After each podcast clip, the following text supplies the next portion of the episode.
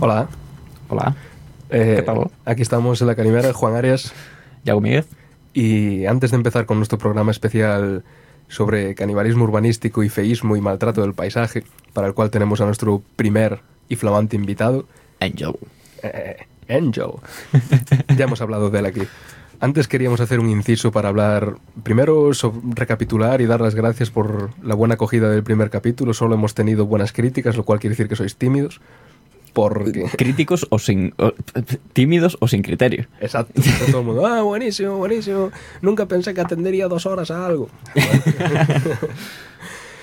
El caso, que además de todas estas críticas tan positivas de nuestros 30 seguidores en Instagram, 20 en Facebook, 10 en Twitter Y, en alza. y en alza, Nos mantenemos siempre en alza. un par de personas por la calle nos suelen gritar. Sí. Empezamos desde cero con Amancio Ortega y aquí Y estamos vamos- con 30 seguidores. Casi como Amancio Ortega. Antes de pasar a lo que nos trae hoy al capítulo de los idus de enero, queremos hacer un pequeño homenaje a, a un trotamundos que nos ha hecho un pequeño fanfiction, el primer fanfiction de los idus, De momento no es erótico. De momento. Id- idus fiction. y creo que sería una buena idea hacer aquí una pequeña representación teatral de esta obra que nos dedican. Así que bajar las luces, ambiéntese en la noche compostelana, lluviosa. Es, sí, eso. Eso es lo que suena en Compostela por la noche. Dentro vídeo. Sábado, 14 de diciembre de 2019. Una figura se mueve por las calles empedradas y húmedas de la vieja ciudad. Camina de una forma extraña, lo cual es de esperar siendo estos sus primeros pasos en más de 20 años. Su ropa está mojada y el ambiente es tan húmedo que siente como si estuviese bebiendo en vez de inhalar. No es alguien ajeno a los climas lluviosos. En su ciudad natal de Petrovici podían pasar meses sin ver el sol ni sentir su calor y más adelante, en su vejez, solía sentarse junto a la ventana para contemplar el espectáculo de luces de los coches y el asfalto mojado de Nueva York, y sentirse como un privilegiado espectador de un gran ballet cósmico. Pero esto es distinto. Sin darse cuenta, su cabeza empieza a trabajar como en los viejos tiempos, y se imagina cómo sería la ciudad si estuviese ubicada en Europa, la luna de Júpiter, no el continente, o en algún lugar remoto en el que su población hubiera evolucionado sin contacto con el resto de la humanidad. Sin duda, al cabo de suficientes generaciones parecerían más anfibios que humanos. Un escalofrío recorre su cuerpo al imaginarse la sensación de respirar por la piel, y esto lo devuelve a la realidad. Está bien ejercitar la mente después de un letargo tan peculiar, y no negaré que es curioso sentir cómo la electricidad vuelve a recorrer su viejo camino de la masa gris a los músculos, ida y vuelta del telégrafo biológico infalible, el cual, a pesar de que en los últimos 23 años no ha tenido a ningún átomo de mi cuerpo a distancia suficiente como para emitir un impulso, resume su tarea de manera inmediata en el mismo momento en el que me reforma. Pero no es divagar sobre mi recobrada existencia la tarea que me abstrae de mi viaje hacia la entropía, no son asuntos más serios los que, me, los que traen al viejo Isaac a, a Compostela. Pues hay cerca dos personas que claman haber metido a mi hija en una cáscara de fruto seco. Y no solo eso, sino que hacerlo les ha llevado más de dos horas, sin sacar de ello ni una mísera trilogía. Las noticias económicas. Nacional. Un Hércules de la Fuerza Aérea Para excluir el recurso del Partido Popular contra. Requisados los aparatos de la radio pirata La Calimera, los miembros de esta radio Cupa Radical en busca y captura son acusados de galeguistas radicales, anarquistas radicales, feministas radicales, independentistas radicales, autogestionados radicales y asamblearios radicales, entre otras radicalidades.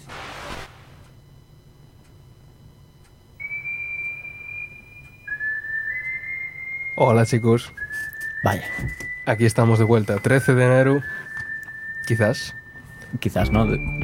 los idus de enero, en rigurosísimo diferido. Con un invitado especial.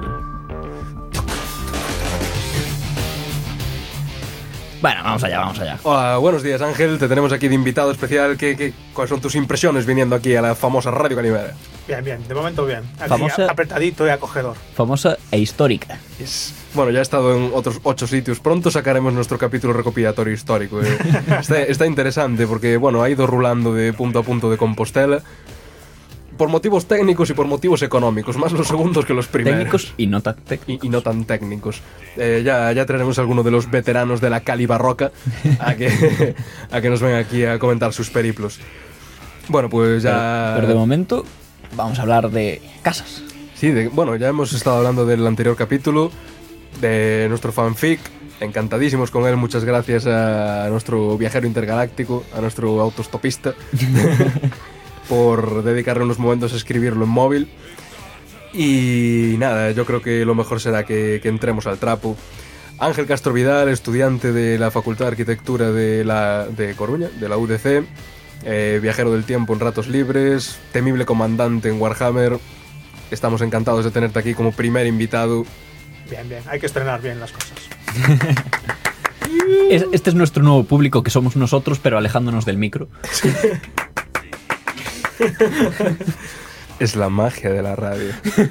Tienes que comprar un repositorio de audios de, de aplausos y de. Si el repositorio lo tenemos, nos falta el cacharro de darle al botón y, y luego risas como las de Big Bang Theory. En plan, cuando nadie diga algo gracioso, pues Risas enlatadas siempre. sí, pero en plan, en los momentos más. Y el pavo gritando ese. Y una alarma de referencia a Futurama. recurrente. Tú avisa cuando hagas una referencia a Futurama, pues bueno, ya nos vamos a dar cuenta, no te preocupes. Seguro, sí. Bueno, pues venga, sin más, hoy venimos aquí a hablar de feísmo urbanístico. Y para eso nos traemos a un señor arquitecto. Y nada, estamos siguiendo su propio guion porque es muy trabajador, nos ha ahorrado mucho curro. Y vamos allá. Definición y origen del concepto, si es que acaso está estudiado como para ser del Sí, feísmo sí. urbanístico. Sí que ¿Cómo está, está bastante estudiado, pero tampoco. O sea, es bastante reciente y no es muy. No hay mucho libro accesible a él ni nada, pero sí muchos artículos en prensa y en cosas, porque nació de la prensa, de hecho. Nació. Bueno, entro en materia ya así a saco, Tú entra, entra. entro a tope, y el término feísmo, como tal, nació en La Voz de Galicia. No, no, no me digas. ¿Sabes? La coz de Galicia acuñando un término.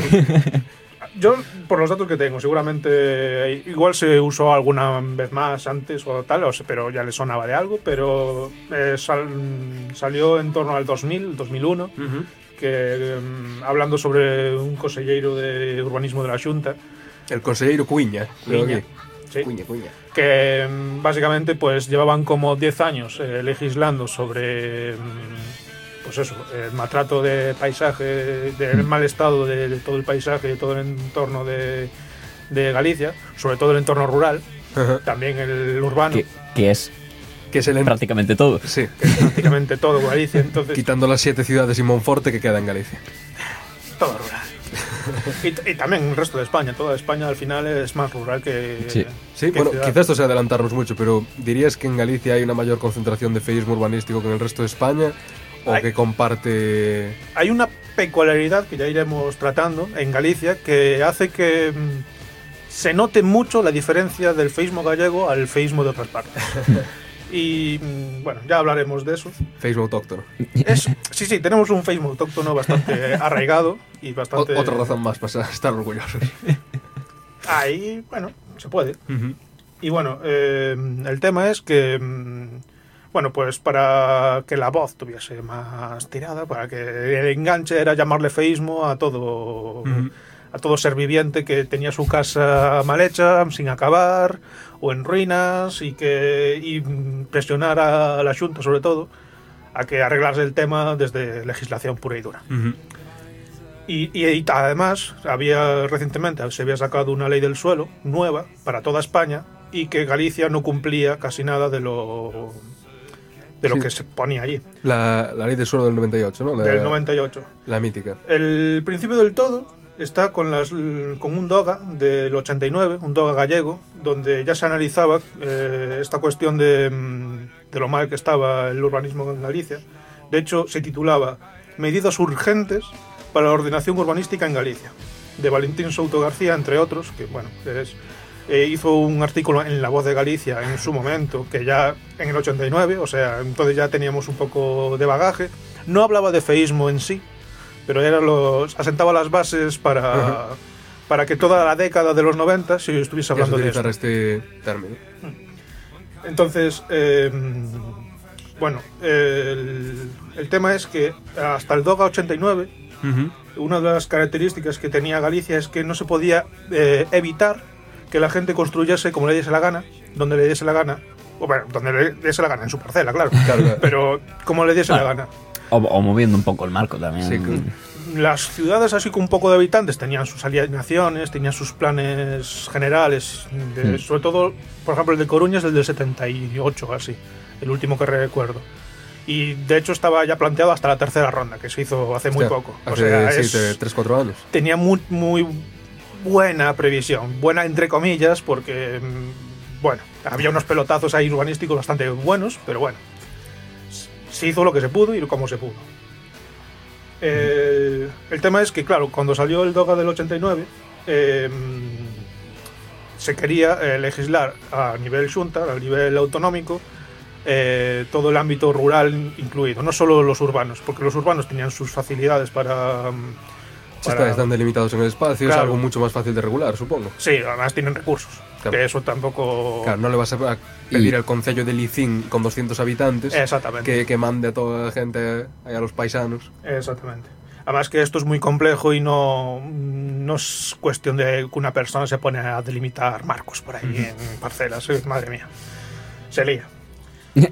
Y, cuando hablábamos de que Galicia tiene unas peculiaridades mm, autóctonas, por así decir, es que mm, se dan cuenta de que mm, por toda Galicia hay como em, unas características base que ahora voy a comentar eh, que se dan por todo el rural gallego, ya sea en Ourense, en Coruña, da- igual, desde una punta a otra, pero que si pasas la frontera, ya sea para Asturias, ya sea en León, ya sea A Portugal. Portugal sobre todo, en Portugal se nota muchísimo, es totalmente diferente. O sea, sigue siendo feísmo, pero su. Hay su feísmo o, o no hay feísmo, según, Ajá. claro, las envidias de decir, joder, en Portugal está todo mejor, tienen esto guay, y no sé qué, y aquí tenemos un mierda parque que está abandonado. La valla está hecha con un somier de mejor calidad. Eh, fueron, fueron al Ikea, lo compraron nuevo. Compraron el somier nuevo. No es, no es uno viejo de que cambias. No, no.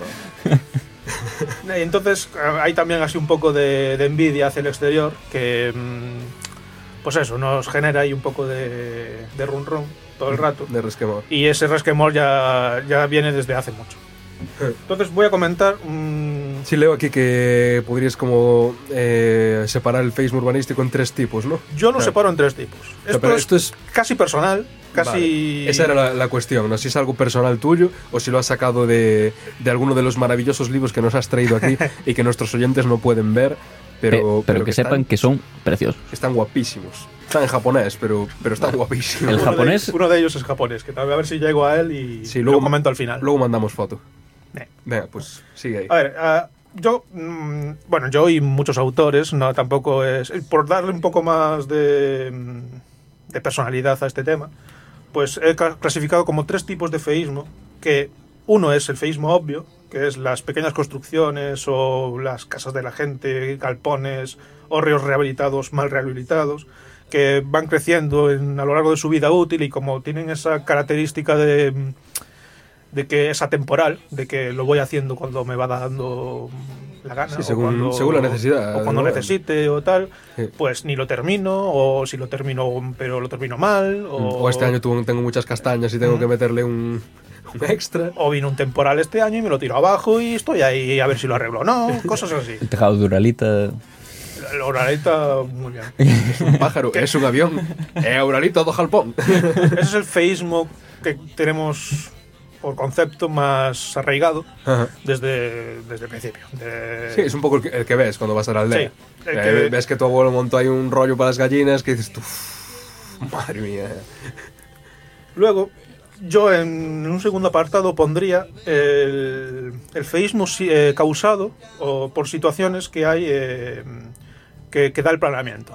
Que dan los planeamientos de los municipios, de, de tanto de la Junta como de municipios en particular, e incluso, bueno, eh, planes de dudosa. Sí, irrealizables, ¿no? Sí. O sea, o que se realizaron igual, pero que tiran, tiran para adelante. Entonces, claro, aquí ya nos encontramos cosas peculiares, pero que ya vienen como legislados, como que hay una base legal detrás que, mm, que no puedes, em, ¿cómo decirlo?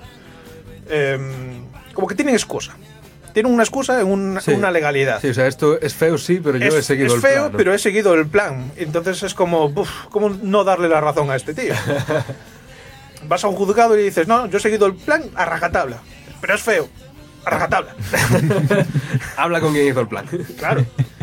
Que eso es uno de los problemas. Y luego, eh, luego hay otro tercero que lo he separado un poco porque este caso es como es como una continuación de un estilo arquitectónico que tenemos en Galicia, que es el- la, El- arqui- el- la arquitectura indiana, que es la de en, en Galicia lo que hacemos es emigrar Y cuando y cuando vuelves, volvemos pues traemos ideas de fuera. Y hay que Algunas ideas son muy buenas, el- otras ideas no tanto. Eh, Lo que se viene conociendo como el Caribe Mix de la arquitectura.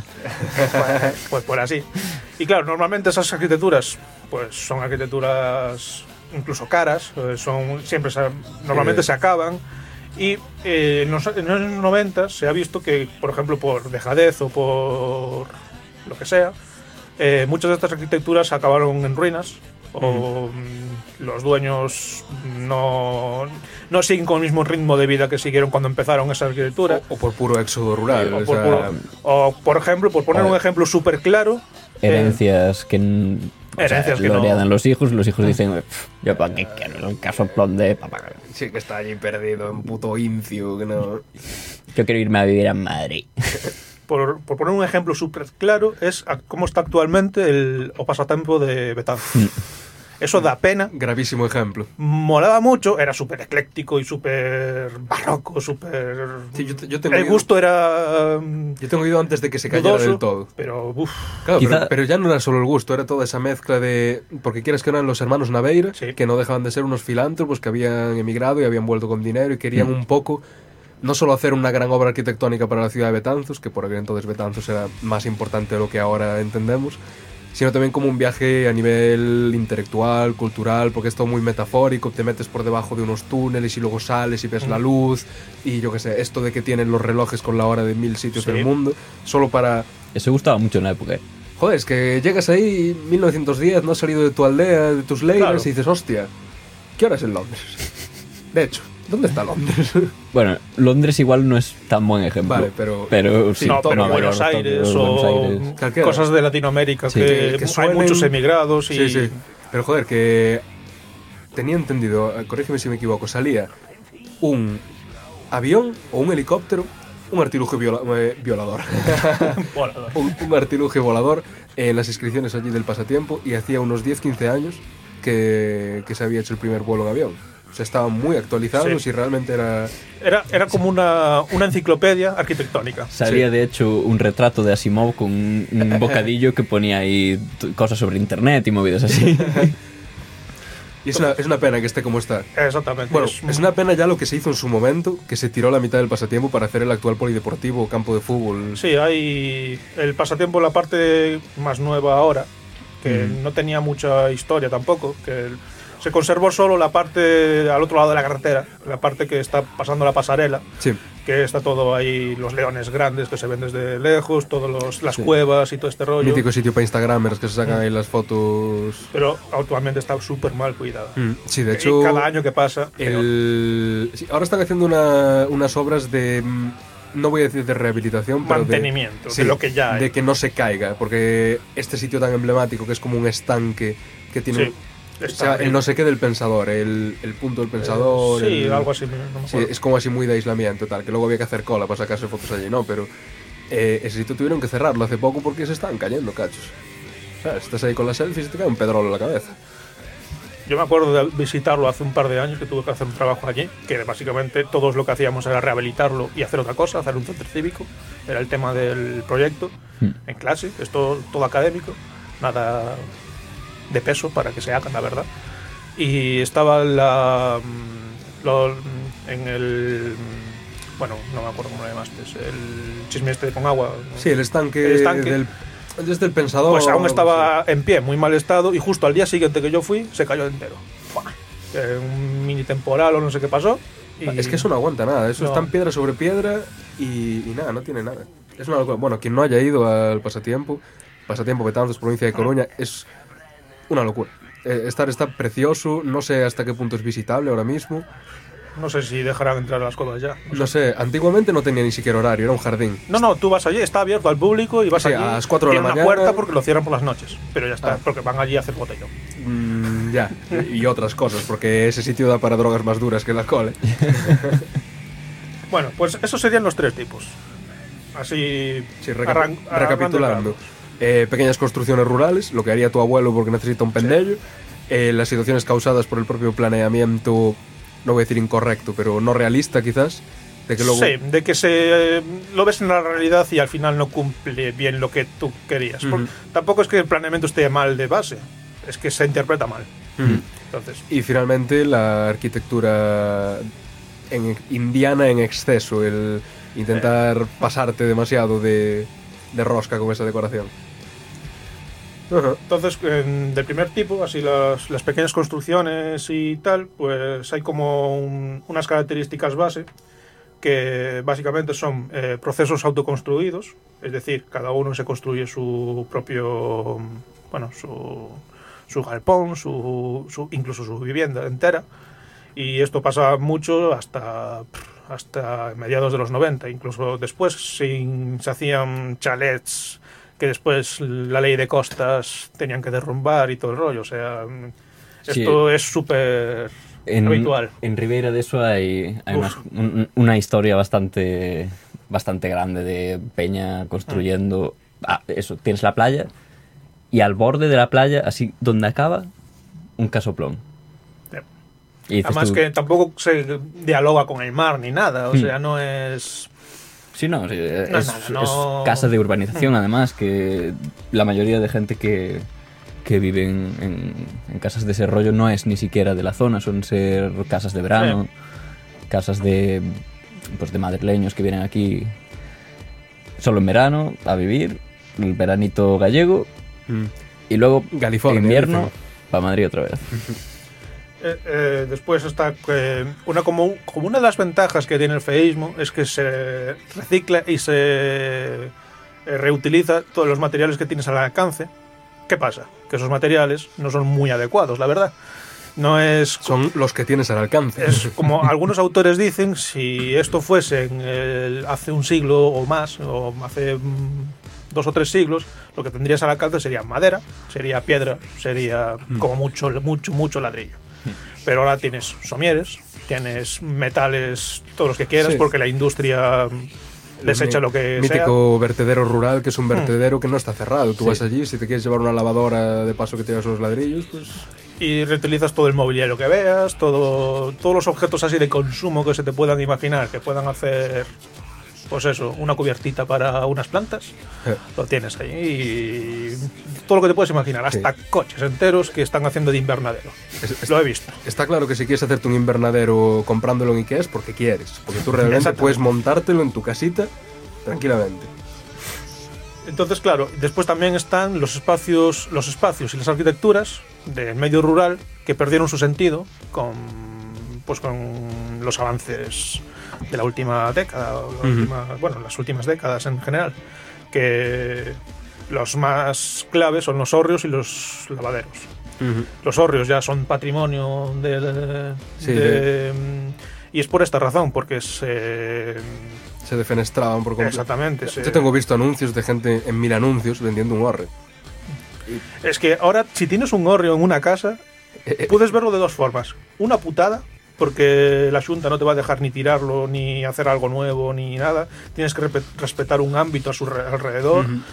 Es una liada. O una oportunidad para, oye, voy a rehabilitarlo, voy a hacerlo bonito, voy a hacerlo chal. Y la entonces, ah, Y la Junta te da una subvención decente, o te daba, ahora ya no sé cómo está la cosa, pero en los años 90 te daba una subvención como para hacerte tu casa y de paso, y de el paso hórreo. eh, haces el horrio, que es lo que hacía la gente. Supongo que la subvención también depende de si el horreo es en, con barro o en, Ah, claro. en medio de la nada. O sea, si estás en un núcleo rural que ya está delimitado por estos planes urbanísticos, pues te Mm. van a decir, tienes que proteger los hórreos. Vale, para protegerlos no puedo yo solo, dame una ayuda. Te dan una ayuda.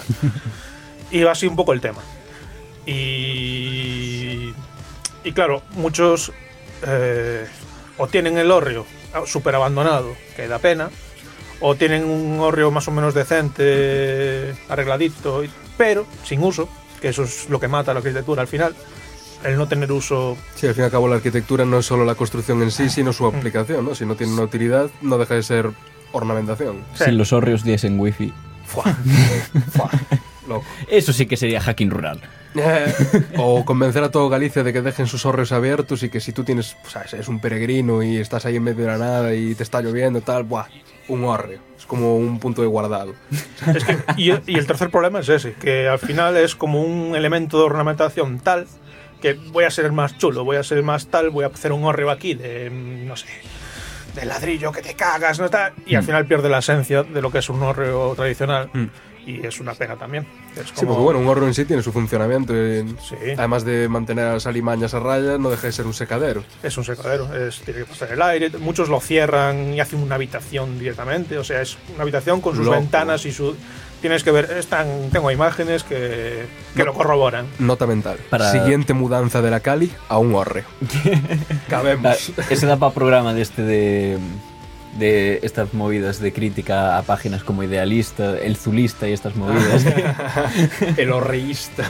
500, 500 euros al mes por un pequeño estudio en el rural gallego. El es, un, es un ahorrador. El ahorrador.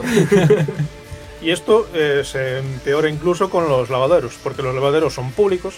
Ah. Entonces, a no ser que el ayuntamiento tenga interés en rehabilitarlo, reacondicionarlo o tirarlo y hacer otra cosa, no están protegidos por ningún patrimonio en principio.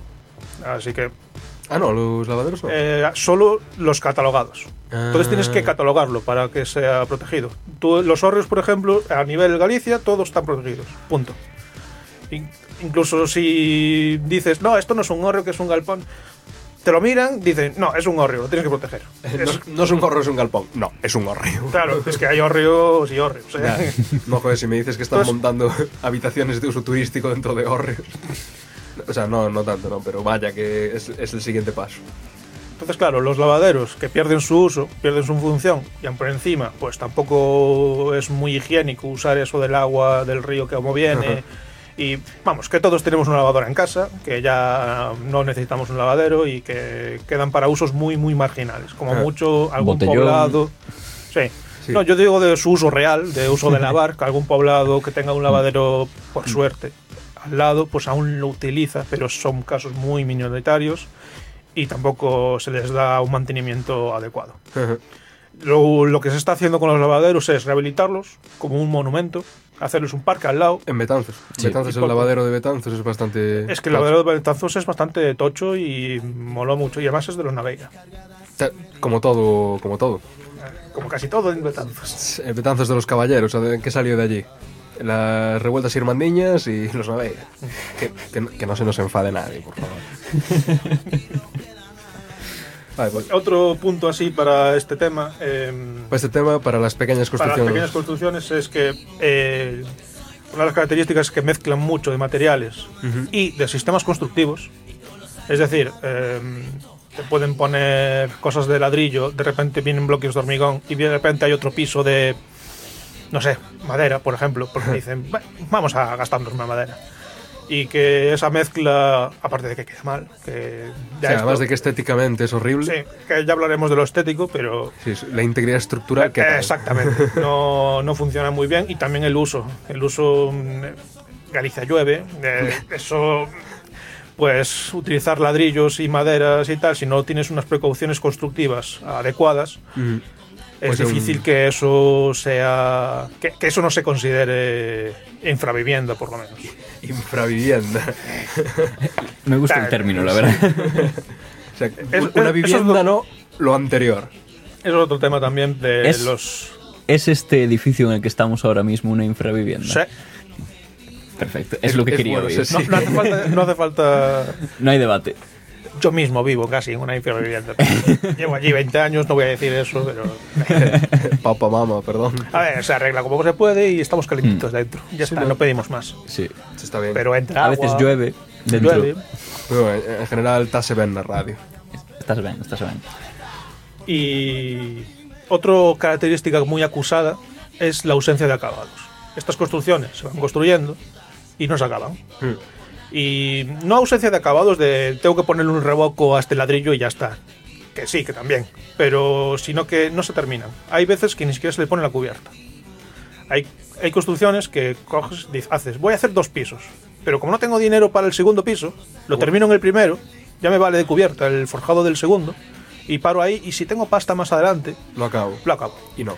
Hay muchos talleres así. Talleres, la mític- el mítico mm, sueño de los años 70-80 era construirse su taller y tu vivienda encima. ¿Qué hacían? Construían la vivienda, que es lo que necesitan, el taller abajo, en plan, una mierda. Y arriba, en la cubierta, dice, es que igual pongo otro piso más. El ayuntamiento me dice que puedo subir una altura más. Pues entonces no lo termino. Entonces tienes una casa Tengo- entre un. Tienes una casa acabada entre un Garaje eh, sin un acabar. garaje sin acabar, porque no lo vas a acabar, es un garaje de mierda, es un... Sí, y, y un segundo piso. y un segundo piso inexistente terminado con las esperas de hormigón armado y todo. O sea, es brutal. Y de eso hay mogollón. Epic. Épico. Es brutal. Y luego otro tema también es que la simultaneidad de usos. Incluso usos interferidos. Es decir, poner un gallinero al lado de una iglesia. O dentro de una iglesia. que también hay. ¿Qué dice? Que eso ya eso ha pasado mucho en los 90. Creo que ya se al catalogar todas las iglesias y todo de, de Galicia, creo que se ha eliminado. Pero la mítica de encontrarte invernaderos en las naves principales de una iglesia, así. Invernaderos de, de, de tienes tus tomates. En plan, uti- utilizando una de las paredes de la capilla como una de las paredes de la tal, o dentro. Dentro, dentro. O sea, a lo mejor, a lo mejor la cubierta no existía. Le ponían una cubierta de plástico Mm. y ya está, invernadero. Ostras. De hecho, creo recordar que una de las eh, uno de los em, catedrales antiguas del románico que se encontraron servía de invernadero para en, esto fue en no sé en, en Pontevedra, pero no me acuerdo ahora muy bien el sitio. En Tui o por ahí que una de las catedrales pequeñitas románicas que tenía unos mm, unos capiteles visigodos de la hostia, que al final eran casi los mejores capiteles visigodos de, que se habían encontrado, pues estaba sirviendo de invernadero para un tío que estaba por allí con sus tal y tenía sus tomates y tal y no se lo quites. Espolio del patrimonio. Bueno, Yo- o, o no, reutilización. Reutilización de un us- de un Yo estoy a tope con, ese señor que, que plantaba sus tomates en, en una catedral, la verdad. En una catedral visigótica y eso. Y si hubiese conciertos ya ahí en, el, en, Para en- él- en la catedral, tío. Para él no era una catedral ni nada, era un muro mal puesto, que sí, tenía una entradita así un poco tal, y tenía uno... Y los capiteles estaban en el suelo, o sea, servían de Claro, zócalo claro. para... O sea, no, no tenían su función original. Y que de- debajo encontraron tumbas visigod- visigodas y todo el rollo, o sea... Pero estaba enterrada, en plan semi-enterrada. Enterradas, o- enterrada, enterrada. De hecho, es que los muros, eh, ah, solo se veían los muros de lo que sería la planta segunda de la propia catedral. O sea, había que desenterrar todo eso abajo. Wow. Wow. Era bastante... Sí, es de estas cosas que se olvida, pero mira el Castro del Viña, por ejemplo, que, Castro, eh, que por no veías nada, eran unas piedras, unas piedras furas y tienes metros para abajo de, de construcciones. ¿Qué pasa? Sí, sí, sí. Ahí. Entonces vamos con el segundo tipo, que es el planeamiento. ¿Qué pasa con el planeamiento? Los- Sí, o sea, las- la- la- las tecnicidades de, de El este- feísmo derivado de una mala, de un mal planeamiento. Y aquí pasa que hay conceptos que o se- si se cumplen, se cumplen mal, o se cumplen como muy a rajatabla y están... Interpretación. Sí, que, que es- interpretación. al no ser flexible acaba partiendo. O demasiado flexible también a veces. Por ejemplo, el tema de las alineaciones. Tú tienes un rueiro de núcleo tradicional con una alineación y viene el plan, te dice, no, mira, hay que hacer una acera más ancha, los coches tienen que pasar por aquí, la alineación me la retranqueas. Pero luego viene otro plan y te dice, no, puedes retranquearla pero un poco menos. Entonces te encuentras con que una casa tradicional está a pie de calle, a pie de, de- de- de rodadura, de, rodadura coches, otra casa está mucho más retranqueada y otra de repente sa- sobresale otra vez. Retranqueada aquí sería... Retranqueada sería como retrasar la alineación de- con respecto a la calle. Ajá. O sea, eh, la línea de tu propiedad está más atrás. De esto que vas por una acera que es bastante ancha y de repente te topas una casa así de frente. Exactamente. Y la Además, acera pasa a medir un metro. Exactamente. Además te la topas con su medianera desnuda, ahí a medio tal, que eso es otro punto. Las medianeras que se generan con estas, con estas alineaciones y con las diferentes alturas de los diferentes planes. Si yo puedo construir cinco pisos, puedo construir cinco pisos y los voy a hacer. si el de al lado tiene dos, pues No ya es mi él. problema. Bueno, Pero bueno. Es, es increíble cómo hay casos así. Mira, aquí mismo, al lado de la Plaza de Galicia, en Santiago, hay una acera por la que vas caminando, pasas una, una parra o algo así, pasas una fuente y de repente tienes un edificio enfrente. Tienes que saltar eh, a la tin- carretera un metro. Tintorería mo- moderna. La tintorería moderna, que tienes que saltar un momento a la calle y volver otra vez a la acera. Pero claro, ¿qué vas a hacer? ¿Tirar la casa?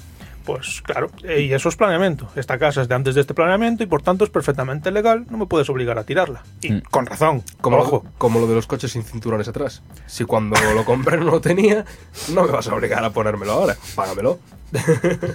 Sí, sí. Eso lo dice porque mi coche es así. En Rivera lo que hay es eh, eh, a primera línea de, de costa, o sea, justo enfrente del puerto, lo que viene siendo la línea del malecón. Son todo Sí. edificios de, digamos, yo diría cuatro plantas, cinco como mucho. No hay creo que no hay ninguna que sobrepase eso. Hasta que de repente te encuentras uno que creo que tiene 10. Es posible que 10. Rollo, tú ves Es una torre. Tú ves el este de es que además ni siquiera es una torre, porque es un edificio enorme, a- a- de ancho también, rollo. Es un gran bloque cuadrado en primera plana, enfrente al puerto, rollo. No estoy muy seguro de que esto sea legal del todo. En su momento seguramente, lo Seguramente fuese, sí. Y Pero esto es- ¿Y cuántos casos de.? Es que me estaba recordando justo delante de- del, escorio, del Escorial Gallego, de los Escolapios de Monforte. sí. Hay un edificio de unas 5 o 6 plantas que quedó a medio hacer. Yo nunca lo recuerdo ni sin existir ni terminado. En este cuarto de siglo que llevo viendo. Y es un edificio de cuatro plantas que sin más le hicieron lo que viene siendo el esqueleto y le- les paralizaron la obra por creo por eso por no respetar las alturas y ahí quedó en el epicentro de Monforte el, el epicentro de la gran urbe y tal y ahí está esperando a que alguien no sé lo tire o lo termine pero que por Sí. favor que hagan algo Incluso hay veces que levantan un edificio, lo levantan de más por el planeamiento y justo lo están construyendo en el cambio de plan. Y cuando cambia el plan y tienes que construir menos, le dicen, no, me paras la obra porque no puede, medir, no puede subir tanto en altura. Van a juicios y no sé qué, y la obra se queda así hasta hoy. Con la estructura allí Claro, intacta, que al final sobreviviendo como Al final pueda. lo que tienes es una- un edificio que está en una parálisis política. O sea, podrías seguir, podrías tirar, podrías, por poder, ¿Mm? podrías hacer muchas cosas, pero se va a quedar como está. Exactamente. Además, hasta que el ayuntamiento o la junta o lo que sea Sí, hasta que las autoridades competentes... visado de uso a ese edificio, no puedes usar ese edificio, no puedes seguir construyendo tampoco. Es una liada. Es un punto muerto. es una liada muy grande. Un punto muerto en medio de la ciudad. Y mm, también hablando de así un poco de política ya, pues uno de los puntos del feísmo en- de cara al planeamiento es eh, el clien- clientelismo político. Es decir, eh, los partidos políticos, los alcaldes, no aprueban medidas urbanísticas si eso le van a quitar votos. Entonces miran mucho lo que dicen y lo que van a hacer, sobre todo en sus programas electorales y sus presupuestos, para mm, decir, oye, pues te voy a tirar todas tus casas o no. O vamos a hacer casas nuevas o no. O vamos a mm, arreglar esto pero sin molestarte. Entonces al final no arreglas nada. Y está así la cosa, como que desde el 89 hasta el 2010 se estuvo eh, diciendo, vamos a arreglar el feísmo en Galicia. Llegó la crisis de 2008 y dijeron, bueno, ya esto ya, Ya se arreglará después, cuando haya cuando no haya crisis, la gente se está yendo a vivir donde puede, no, tampoco vamos a meternos en esas movidas. Y al final hacen que eh, también favorecen mucho la especulación urbanística y los pelotazos urbanísticos Mm. ya hasta, hasta el 2008, que eso pasó en toda España, pasó en Galicia también, sobre todo en costas, sobre todo en cercas de ríos, Sí, veo que tienes aquí el ejemplo de, de Miño. el ejemplo de Miño es muy, muy duro, que eh, básicamente proyectaron una urbanización entera, y para que os deis cuenta, del tamaño en área es tan grande como la península de Coruña. Solo una urbanización para una villa pequeña que tenía una playa de puta madre, Sí. y dicen, oye, pues mira, ya de paso, que estás aquí con una playa de no sé cuántos kilómetros, que está guay, no sé si tiene kilómetros incluso, pero es bastante grande la playa, está muy guay, tiene un soleamiento que te cagas, no hace viento nunca, está muy bien recogida. Vamos a potenciar el turismo de Miño, vamos a rehabilitar el pueblo, no sé qué tal, vamos a construir un campo de golf inmenso al lado de unas mariñas que preocupan. Ujú. Pasa por allí el camino de Santiago inglés, no le hicieron ni puto caso Sí. que eso, uff. Y una urbanización entera que aún hoy no se ha hecho completamente. Creo que se ha hecho como el 20%. Creo que habíamos estado Solo está mirando- habitado el 5%. Sí, miráramos desde Google Maps, que se ve desde Google Maps perfectamente, y ves que allí no vive ni Cristo. Es que es, es brutal, es muy muy grande. Es un- avenidas anchas que te cagas, en un- que el pues, después pasas al pueblo, todo el mundo pasa por ahí en coche y tal, y no te llegan las aceras. Mm. Pero allí no pasa nadie. Es una ciudad fantasma eso. Sí. Es brutal. El barrio fantasma de Miño. Y aquí una mención especial pues al, al ex alcalde de Miño, Ricardo Sánchez, que era arquitecto. Fue elegido con solo un escaño o asiento, no sé un concejal, un, Con un concejal, que entró a gobernar mm, después del- de las denuncias a Fadesa. O sea, Fadesa quebró, quebró y dejó eso al aire. Y todo lo que. los costes de urbanización, todos los indemni- indemnizaciones a gente afectada, tenía que correr a cargo del ayuntamiento. Un ayuntamiento de, no sé, 20.000 personas como muchísimo. No, me parece menos, mucho menos, menos, o sea, seguramente. Es- No lo he mirado. sí, porque es extra radio de Coruña, pero extra radio lejano. Sí, sí, sí, es un pueblo, un- una villa pequeña. No, Ya- como Madrid, llámalo una villa. y, y consiguió ser alcalde gracias a un pacto con PP, creo recordar, y porque el que gobernaba era PSOE y hubo un mogollón de escándalos políticos por este tema, Ujú. hubo bueno denuncias y redenuncias y tal. Al final eh, el ayuntamiento tenía que hacerse cargo de toda la urbanización. La urbanización, para que entendáis, es eh, cons- mm, construir todo lo necesario para que tú puedas acceder a construir una vivienda en ese sitio. Es decir, ponerte aceras. Sí, la ponerte infraestructura. Toda la infraestructura, aceras, electricidad, luces, farolas, farolas funcionando, servicio de basuras que no tenían Ya, bien. no, no hay basura. tienes que poner un servicio de basuras, pagarlo y después que no haya basuras. Mm. Es como es, es justo al revés que Coruña. En Coruña hay demasiadas basuras y no pues aquí es en plan pagar un servicio de basuras para unas basuras que no existen. Porque claro, las obras tienen desperdicio, o sea, eh, desperdicio de material y todo lo que Sí, considera residuos, sólidos, eh, RSO, residuos sólidos urbanos, RSU. Sí, de obras más bien. Bueno, sí. Pero bueno, y tienes que tener un servicio de basuras para Pa- pa- para, retirarlo, obviamente. o sea, retirarlo. Si no, queda ahí. no puedes construir. Y claro, bueno, todo esto fue. Después se revendió todas las participaciones a bancos que mm, pff, hicieron lo suyo. No terminan, pero tampoco. Hay una cosa que es que si no construyes en un plazo de cinco años, si no haces, yo qué sé, si no montas un ladrillo en tu obra en un plazo de cinco años, te quitan el visado de obra y te, vamos, te, te, te deniegan la obra y te, te mandan destruir lo que ya tienes hecho. Un ladrillo Pues- al año no hace daño. Exactamente, lo que hacen es, pues mira, voy a construir un chalet a cada cinco años y más o menos la urbanización, la licencia de la urbanización la mantengo. Mm. Y si cada otros 10 vendo un chalet, aunque sea mi primo, Pues. pues ya está. Eh, también digo que es rentable económicamente y que Sí. está en el mercado y que esas cosas. Hay gente viviendo allí. Hay dos o tres calles que yo recuerde que están completas, vendidas y gente viviendo en ellas. Otra gente las compra para después veraneo, alquilarlas o o para veranear, que también esa es Ujú. otro tema que pasa con, Sí, con estas esta clase de. Y claro, esa gente está en medio de la nada. Tú imagínate estar allí de noche con unas farolas que o funcionan o no. Ya, eso, Nadie ha ido a comprobarlo. exactamente. Es allí tú solo en Nadie medio se de, ha atrevido. prácticamente en medio del monte. O sea, la, la inseguridad que está pasando esa gente es brutal. O sea, que no pasa nada hasta que, bueno. Y que realmente a ellos les vendieron una urbanización completa. No les Sí. venden una casa y ya está. Les venden Sí, una claro. urbanización con todos sus servicios. Tú lo que. O sea, la gente que fue ahí en- entiendo que lo que iba buscando era precisamente una cierta tranquilidad, un poco el formato de barrio a las afueras americano, de Sí. casita, mi Lo que, parcelita. lo que es el extra radio Sí. en el sentido. De, bueno, Estados Unidos y Inglaterra, eh, sobre todo. Pues eso es un problema bastante grande y eso es lo que ha provocado los planeamientos sucesivos y los cambios y todo esto que ha pasado desde el 89. Tuvimos una ley del suelo, un- una, base, una prebase de la ley del suelo de Galicia en el 92. Luego con la ley del 98 estatal cambió todo. Tuvimos que volver a hacer una ley del suelo de Galicia que les costó unos no sé cuántos años y es donde aparece lo de las noticias de Voz de Galicia que tienen que incluir lo del feísmo y todo este Ujú. rollo. 18 años. se hizo eh, esa ley del suelo. Luego vieron que esa ley del suelo, la ley del suelo, es que esa ley, la ley del 98 es famosísima por Es, es la de Aznar, la de... es la de Aznar, es la de la los pelotazos pelotazo, sí. urbanísticos en Mediterráneo que te cagas. Sí, en plan que podías recalificar terreno de Eh, rural a urbanizable, así como, como Con- pipas. No, no, con una junta de un ayuntamiento y si resulta que el ayuntamiento tiene mayoría absoluta, no le puedes decir nada.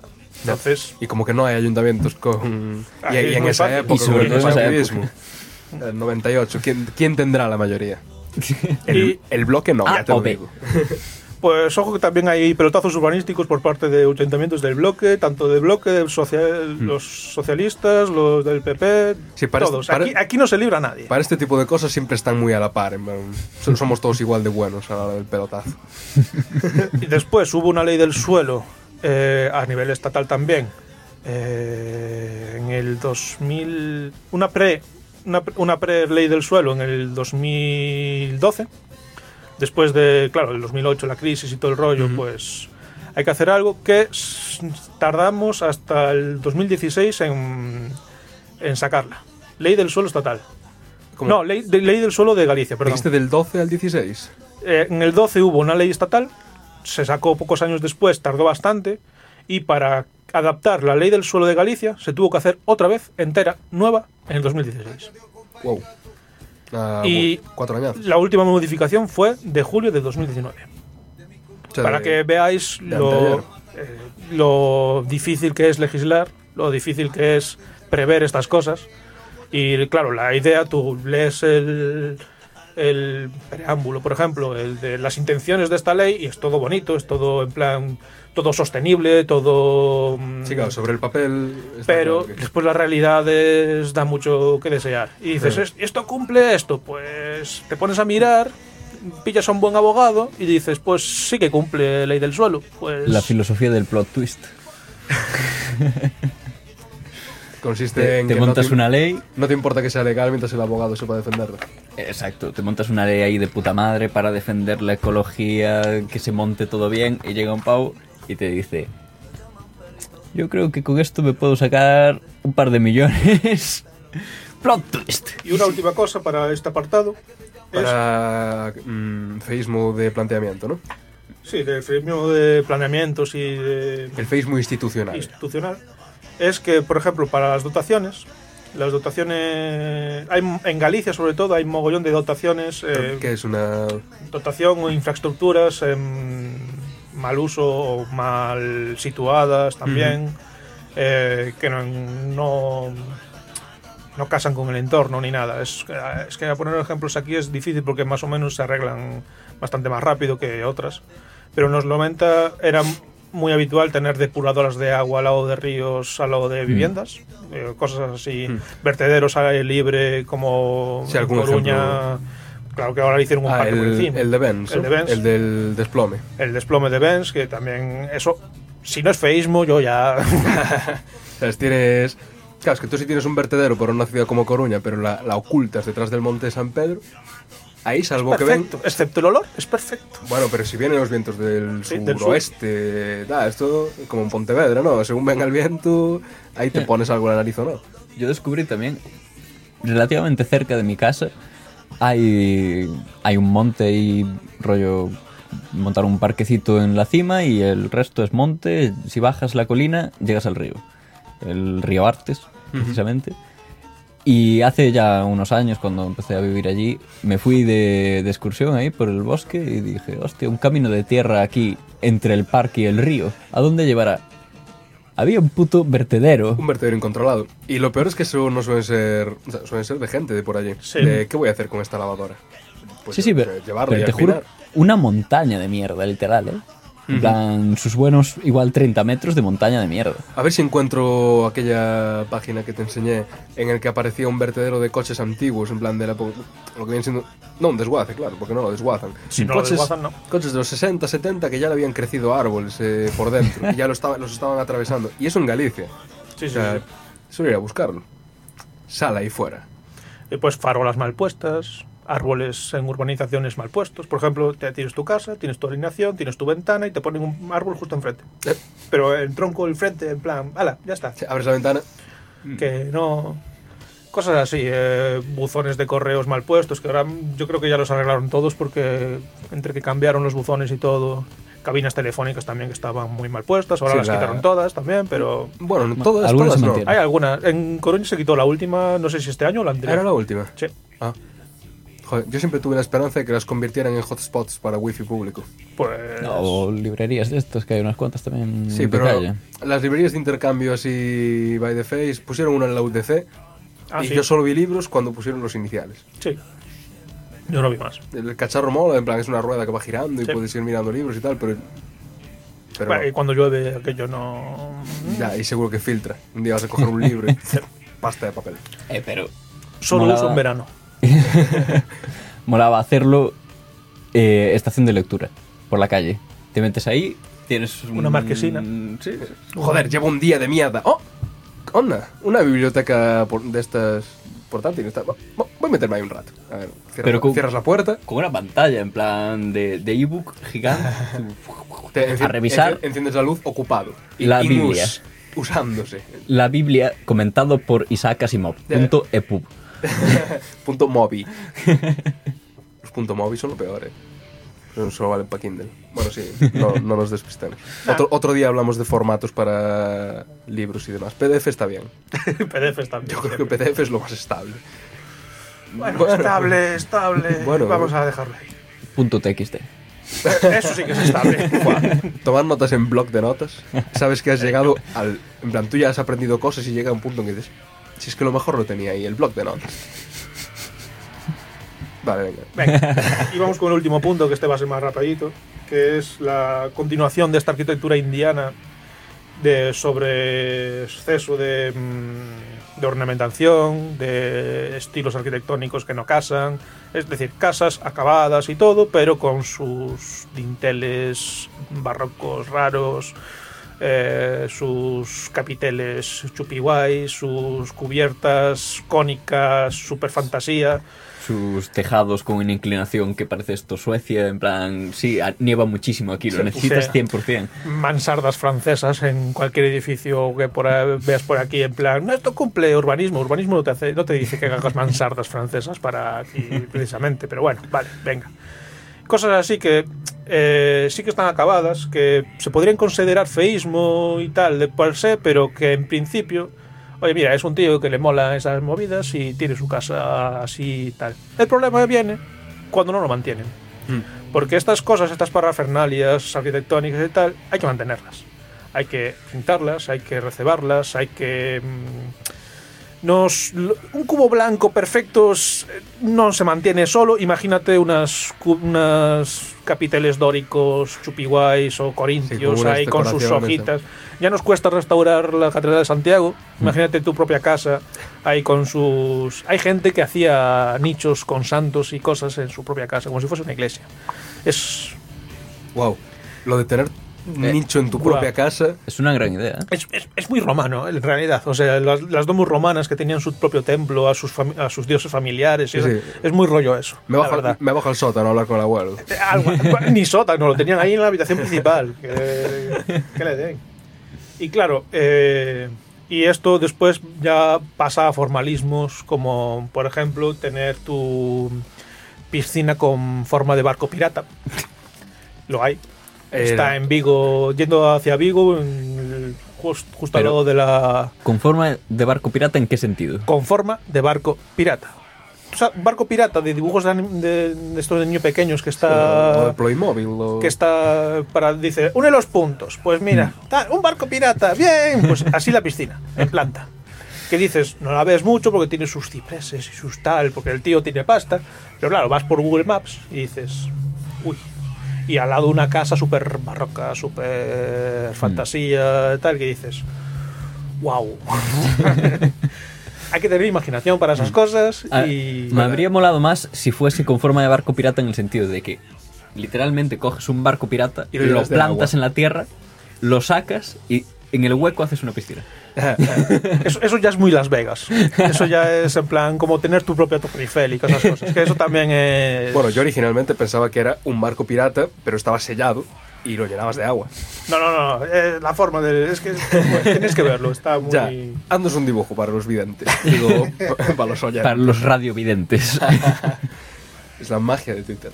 Y luego también eh, la gente, sobre todo en el rural, pues eh, también en este apartado, eh, subestiman mucho el patrimonio que tienen en su propio pueblo. Es decir, se ponen a construir al lado de la iglesia, al lado de... Hago un horrio, un horrio, sí, un cobertizo, un tal, y aprovecho la pendiente de la, de la iglesia que estoy justo al lado y me pongo mis gallinas. Y cosas así que mm, a veces es que están acabadas del todo y parece que son eficientes, pero tienes una iglesia al lado. Es- Que entiendo que la tienes muy vista, pero quizás deberías respetarlo un poco. Igual Claro, no eres muy católico, muchas igual veces- eres súper ateo. eso pero- lo hace incluso el propio cura, rollo la Sí. mítica huerta del cura que está al lado Mm. y ahí se lo monta el señor. Que venga aquí a hablar. ¿Eh? Por cierto, veo aquí, no, no lo había leído, concepto de rururbano. Eso voy ahora. A eso vas ahora, Sí. perfecto.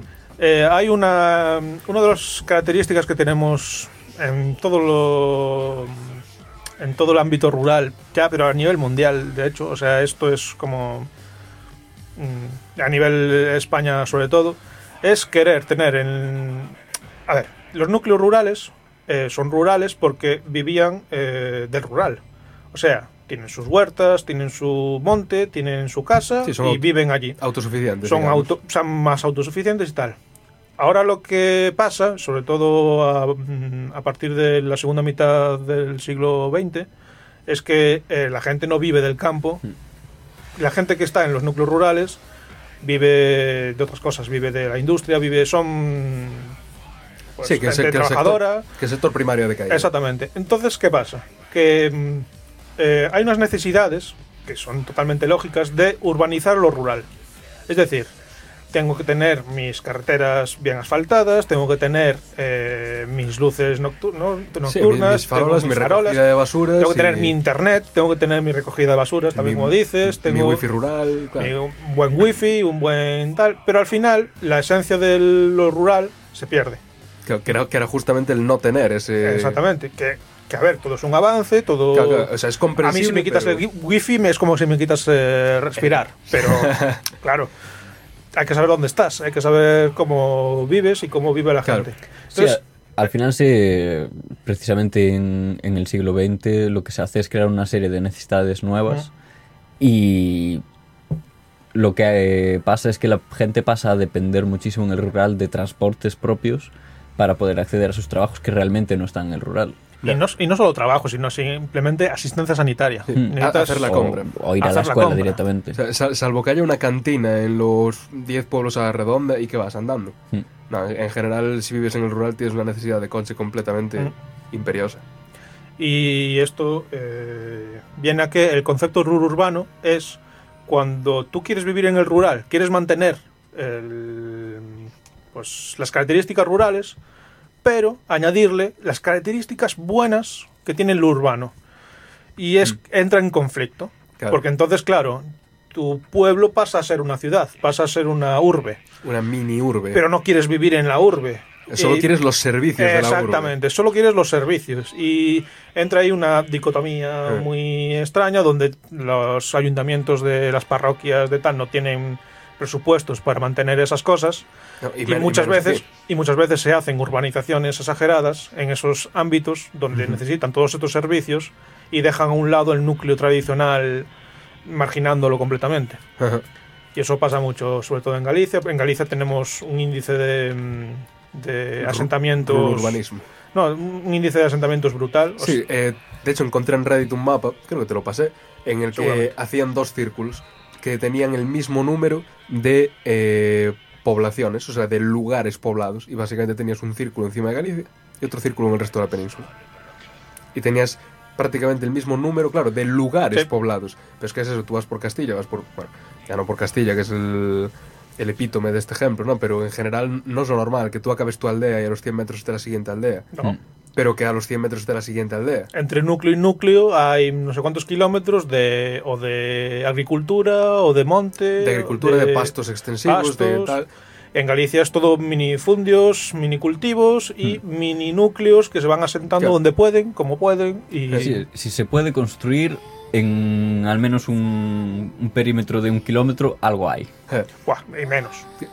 Hay núcleos que no se sabe cuál es. Estamos en la parroquia de abajo o la de arriba. Joder, y la mítica de que tú eres de una familia y tienes leiras aquí y una aldea Eso. más para allá y en otra aldea más para allá, que tus tatarabuelos eran de allí y toda mi familia es de 20 kilómetros a la ronda. Sí, y de 10, si me apuras. Me pasa. Eso es lo último que hay que añadir en este, en este caso. Y eh, Lo- los agentes ahora, ¿no? La... vamos con los agentes, sí, los agentes eh, o los, em, ¿cómo se dice? Las instituciones. Sí, grupo... Grupos de gente que están denunciando esto del feísmo desde el 2000. Tengo que hablar así un poco de ellos, que han hecho un trabajo bastante Sí, sí, fuerte tú y habla- aún siguen. Tú habla de ellos, casi hashtag y no sé qué. Eh, exactamente. que nos mencionen por ahí. Eh, uno de los primeros que me vienen así a la cabeza es porque, claro, la- esto del feísmo eh, está mal llamado, en el sentido de que eh, recurre a una, Una opinión subjetiva, ¿no? una opinión subjetiva, a una- un concepto estético. En plan, esto es feo. Pero es algo más, es algo subyacente, es algo sociológico. Esto, eh, el feísmo no habla sobre mm, eh, solo la estética de cómo está hecho una cosa, sino del proceso y de, y de sus condicionantes que hacen que la gente viva un poco peor de lo que le gustaría. O claro o mm, dan una imagen o una, una imagen no cómo decirlo un eh, no casan con el ambiente y no mm, Sí, como que no siguen la estética del... sí. No mm, no favorecen el entorno en el que se encuentran por así decir. Eh, una de estas eh, bueno no sé cómo llamar es que no sé cómo llamarlos la verdad son eh, un, un- no sé si son un grupo de gente o Los qué, pero de- yo, yo los sigo Maltrato del paisaje y canibalismo urbanístico. Originalmente creo que eran un grupo de Facebook, que ahora también tiene de Sí. Instagram y demás, pero no sé si ya venían de antes. No me suena de ver que hayan hecho eventos o Es que conferencias. ultim- últimamente no, pero en su momento estuvieron muy a tope Ah, con a- esto. ahora mismo tienen mucha colaboración ciudadana, en plan de Sí. gente mandando fotos. y- Exactamente. Se dedican a subir imágenes potentes. De, duelen- al- duelen, algún- eh. Algunas de las primeras duelen bastante y algunas otras es en plan... uf, Sí, eh, entre genio y. Exactamente. Entre, "Buah, este tío es un puto genio, este que hizo el galpón aquí encima de su casa mm, con otro material raro, dándole la vuelta torsionada, es un calatrava del rural. es, buah. Arquitectura rural, hacker rural. Y claro, bueno, pues Maltrato de Paisaje eh, eh, publica estas imágenes no sin ánimo de. no con ánimo de pinchar y de decir tú tienes tu casa hecha una mierda. Sí, arréglala. No, es más bien en plan, oye, mira, tenemos esto mal, hay que concienciar a la gente. Sí, de que- hay de que hay que avisar sobre todo, porque a veces los, los municipios como que pasan de. hacen la vista gorda y que no. su pueblo Eh. es el mejor del mundo siempre, Obviamente. obviamente. ¿Cuál va a ser el tuyo? Y dice, oye, mira, reviento". eh, hay muchos centros, por ejemplo, la típica, en lo- desde el año 2000 hasta el 2010, que es cuando viene la crisis y ya no se puede, se hace un mogollón de, de funerarias y de tanatorios y de centros de salud en sitios indebidos, En polígonos industriales. en polígonos industriales, en medio En de montes, que está al lado de mi casa. son inaccesibles ya por el ámbito en el que están.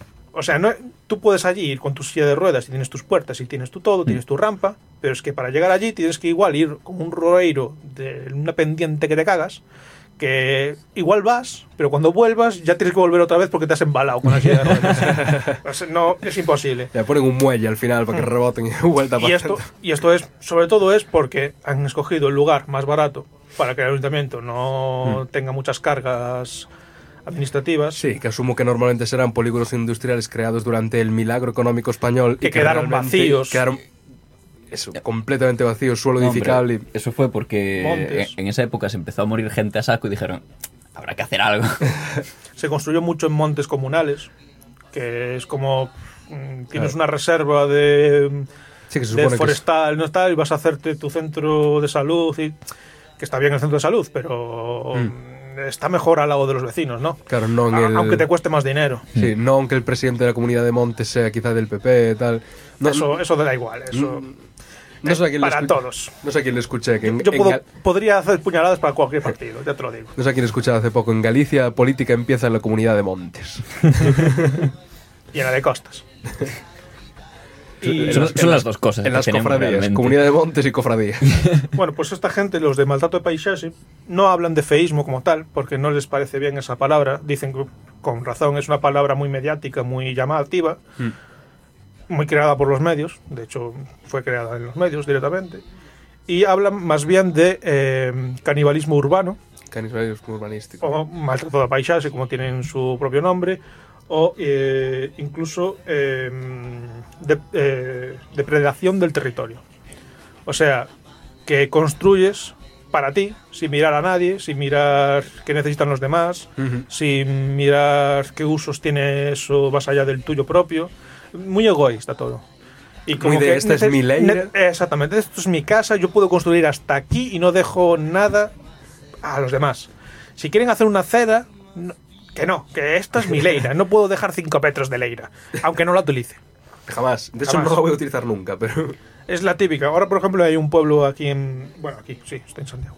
En, en Vilaboa, en Coruña, que tienen un problema muy grave, que es que tienen unas casas al final de un núcleo, que están ya tiran- tirando a un monte, y el único acceso rodado es entre unas casas de, de hace mucho tiempo, mm, incluso eh, de mm, principios del siglo XX, o sea, es tal.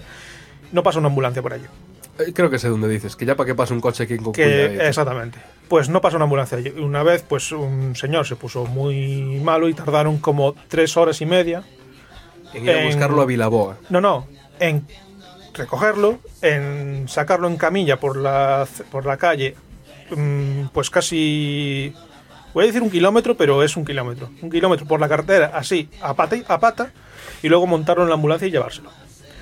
Y los vecinos no quieren derribar una parte de su muro y retranquearlo porque pierden metros. Y además tienen allí un lavadero comunitario que no sé qué, que justo mm, cuadra con la propiedad de un vecino, pues el vecino cogió y dijo, pues, ¿ves esta valla? Pues paso por, por alrededor del, del lavadero y el lavadero es mío. Y ¿sabes lo peor? Que aparece en el catastro como suyo. Entonces, claro, El catastro en Galicia tiene que ser una buena casa de putas. Ah, eh, mira, ahora estoy haciendo el PFC en Barbanza, PFC, para los que no estén familiarizados, proyecto de fin de Carrera. de, carrera de de arquitectura. arquitectura, de Bolonia 1, de Bolonia 2 es otra cosa ya, pero es lo mismo trabajo al final, pero bueno. Y eh, estamos en Barbanza, en medio de un monte, allí con los Buen eólicos, sitio. con todo. No se puede construir nada, a nosotros nos mandan construir. eh, No estás cerca de la curota. estoy en la Curota.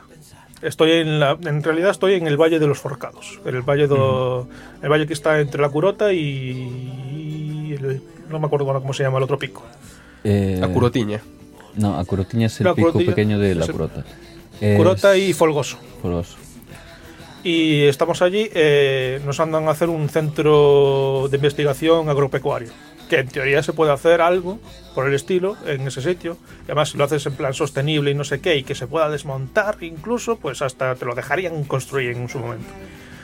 Pues estamos allí, vamos al catastro y decimos, vale, ¿cuál es la parcela del valle de, de donde nosotros nos ponemos? Pinchamos y es una parcela inmensa de un monte comunal de, no, no sé si eran 4.000 millones de metros cuadrados. O algo así. Sí, exactamente. es enorme. Es pero hay to- leiras así es, toda- es, toda- es un monte comunal. eh, De uso forestal Bueno, claro, y, y En esa ganadero. zona llegas a un punto en el que hay eh, paso canadiense Sí. Ajá. y a partir de ahí lo salvaje. Paso canadiense y todo vallado para que los animales no escapen, que escapan igual. Y, pero bueno, están allí más o menos recogiditos. Ujú. Es inmenso, es todo, todo el monte, eh, es así. Y justo estamos en el pico entre tres concellos. Entre Ribeira, eh, Pueblo de Coramiñal y mm, la parte de arriba que Portosón. no, Portosón. Eh, pues justo vamos allí y pinchamos en el catastro de nuestro valle y decimos, vale, es de Pueblo de Caramañal, ni por ningún problema. Bueno, pues vamos a poner el acceso por aquí y tal. Pinchamos en el acceso por pinchar y nos pone, no, no, esto es Ribeira. Y se pone, ¿qué? Miras el mapa y justo, eh, ¿sabes los trazados estos africanos de que trazan la- la- los diferentes... Sí, en plan, vamos a hacer países, pero con escuadra y carta Pues cogieron un punto aleatorio de la medio de la barbanza y dijeron, vale, pues aquí equidistante en tres para los tres municipios. y justo por el medio pasa una carretera que es serpentea porque tiene que pasar tal, pasa entre la propiedad de uno y otro. La, hay una parcela catalogada y tal que es una sinusoidal así con la carretera y luego recortado con, con, con el catastro. Es como, ¿pero por qué? Es decir, Eso es más difícil, pon, así. pon los picos, pon, tienes aquí eh, eólicos, hay eólicos que están en línea para que caigan todos en el mismo concello. Hmm. Porque si caen en el otro lado, tienen que pagarle los impuestos o lo que sea al otro lado. Entonces están como en línea. Están ahí en plan, esta es la curota y tal, pero como eso ya es de otro concello, tenemos que ir un poco más abajo. Vamos, que al final Y los, tenemos que subir los eólicos un poco más. al final los eólicos son casi la mejor delimitación territorial. Los eólicos Sí, están y en es la un frontera. marco difícil de mover, la verdad. Sí, los- hay pájaros que lo intentan. Y entonces ese es el problema muchas veces del catastro, que es una aliada. Que, eh, Comprensible hasta cierto punto, si tienes que... Pero si se hace bien, se puede hacer bien. Hombre, sí. Si vas a hacerlo bien, hazlo, si no, no lo hagas. Pero cambiar una vez este hecho, eso es lo difícil. Ya. Eso es muy difícil. Pero bueno. Ergosfera. Estuve, estuve fozando en la página web de estos tíos y no publican mucho, pero todo bastante... Ahora están... Crema. Ah, ¿eh? Que bastante, bastante bien lo que estaban publicando, ¿no? O sea, era como un mini proyecto de investigación sobre el feísmo, ¿no? Nos habías pasado un... Sí. Esto, eh, Ergosfera empezó, no sé si en 2006, creo recordar. Son, de hecho, lo empezaron alumnos de mi escuela, de la Ujú. EDSAC, que básicamente al acabar la carrera vieron que la carrera no tenía mucho que ver con la situación social real de Galicia y se pusieron a investigar, a investigar y a divulgar, como si fuesen divulgadores científicos, pero de arquitectura. Como si fuesen dos payasos delante de un O micro. sea, como... Sí, ¿a, quién o se le, tres. ¿A quién se le ocurre? Y su primera fase fue así muy de hacer actividades, de concienciar a la gente y tal. sí, luego, vi los carteles, eh, tenían muy buena pinta. luego hacer trabajo sobre eso, propuestas ciudadanas con no sé qué, hacer parques así y tal. Ahora ya se están dedicando a hacer más proyectos serios de urbanismo. El último proyecto de- del puerto de Coruña para la... Así, este que Futura- estaba la, la Malleira daba, Sí. daba opción a que la gente que estuviera censada en Coruña diera su opinión para Sí. lo que se iba a hacer con el puerto, ¿no? De hecho, se votó, yo voté. Se votó, los ciudadanos podían votar los, los planes que... Iba a decir eligieron, pero no, es que al final pusieron todos los planes que se presentaron. Sí. Excepto... Como, como los presupuestos comunitarios estos Sí. que... Sí, es, es una plataforma que tenían ellos. Aquí en Santiago también tenían un rollo semejante. Pero bueno, ¿A ya, quién- ya sabemos cómo acabó. ¿A quién se todo. le ocurre la Malleira Atlántica? Repartiendo leña. Bueno, pues el tema es que ahora se están dedicando a hacer proyectos de urbanismo más en serio. Ya llevan más de 10 años en activo, entonces pues tienen una evolución bastante tal. Entonces no, no están tanto en redes y divulgando ya Ujú. ahora. Están haciendo proyectos por su parte y haciendo otras actividades.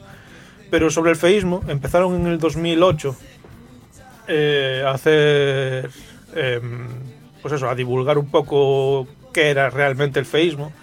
Y ellos son uno de los que apoyan el feísmo desde el sentido de que el feísmo como tal, como el mal llamado feísmo, son casas de gente que viven como pueden, que hacen lo que pueden con el material que tienen. Y que entonces el resultado arquitectónico no deja de ser un reflejo De la sociedad. de la sociedad y de las necesidades. Exactamente. que- Estos son los que escribieron un, un pequeño artículo que se llamaba Eu si quero Feísmo na feísmo miña- na miña paisaxe. Ese, a ver si lo metemos ahí en la bibliografía porque está, está muy bien. Además tienen ese punch de decir, no, no, el feísmo no es malo, el feísmo es muy, muy bueno. Las se sabe cómo vive la gente, cómo tienes que actuar, se puede analizar desde un punto de vista arquitectónico, urbanístico y sabes lo que necesita la gente. Si la gente se pone a aparcar en medio de la carretera es porque necesita Sí, un no, aparcamiento. no les pongas multas, es porque quizás hace falta un Eh, aparcamiento. exactamente. Cosas así. Eh, si tienes un problema de gestión de las heces de, de la gente, como en la India, pues no lo ocultes, sino, pues no sé, pon baños. Pues Co- cosas así que significan algo y Hmm. que el tema a tratar es eh, analizar el feísmo no con vías de erradicarlo porque eso es malo, sino de analizarlo, ver qué necesidades tienen reales y ver qué propuestas reales también tienes que hacerle a esa gente. Además, erradicarlo cómo, porque en uno de los artículos que pasaste que me pareció interesantísimo, que era el de Arquitectamos locos, Mm. que decía, vale, sí, quieres eliminar este supuesto feísmo, porque según el alcalde de turno la arquitectura moderna se ha pasado, y esto es horrible, entonces ¿qué vamos a hacer?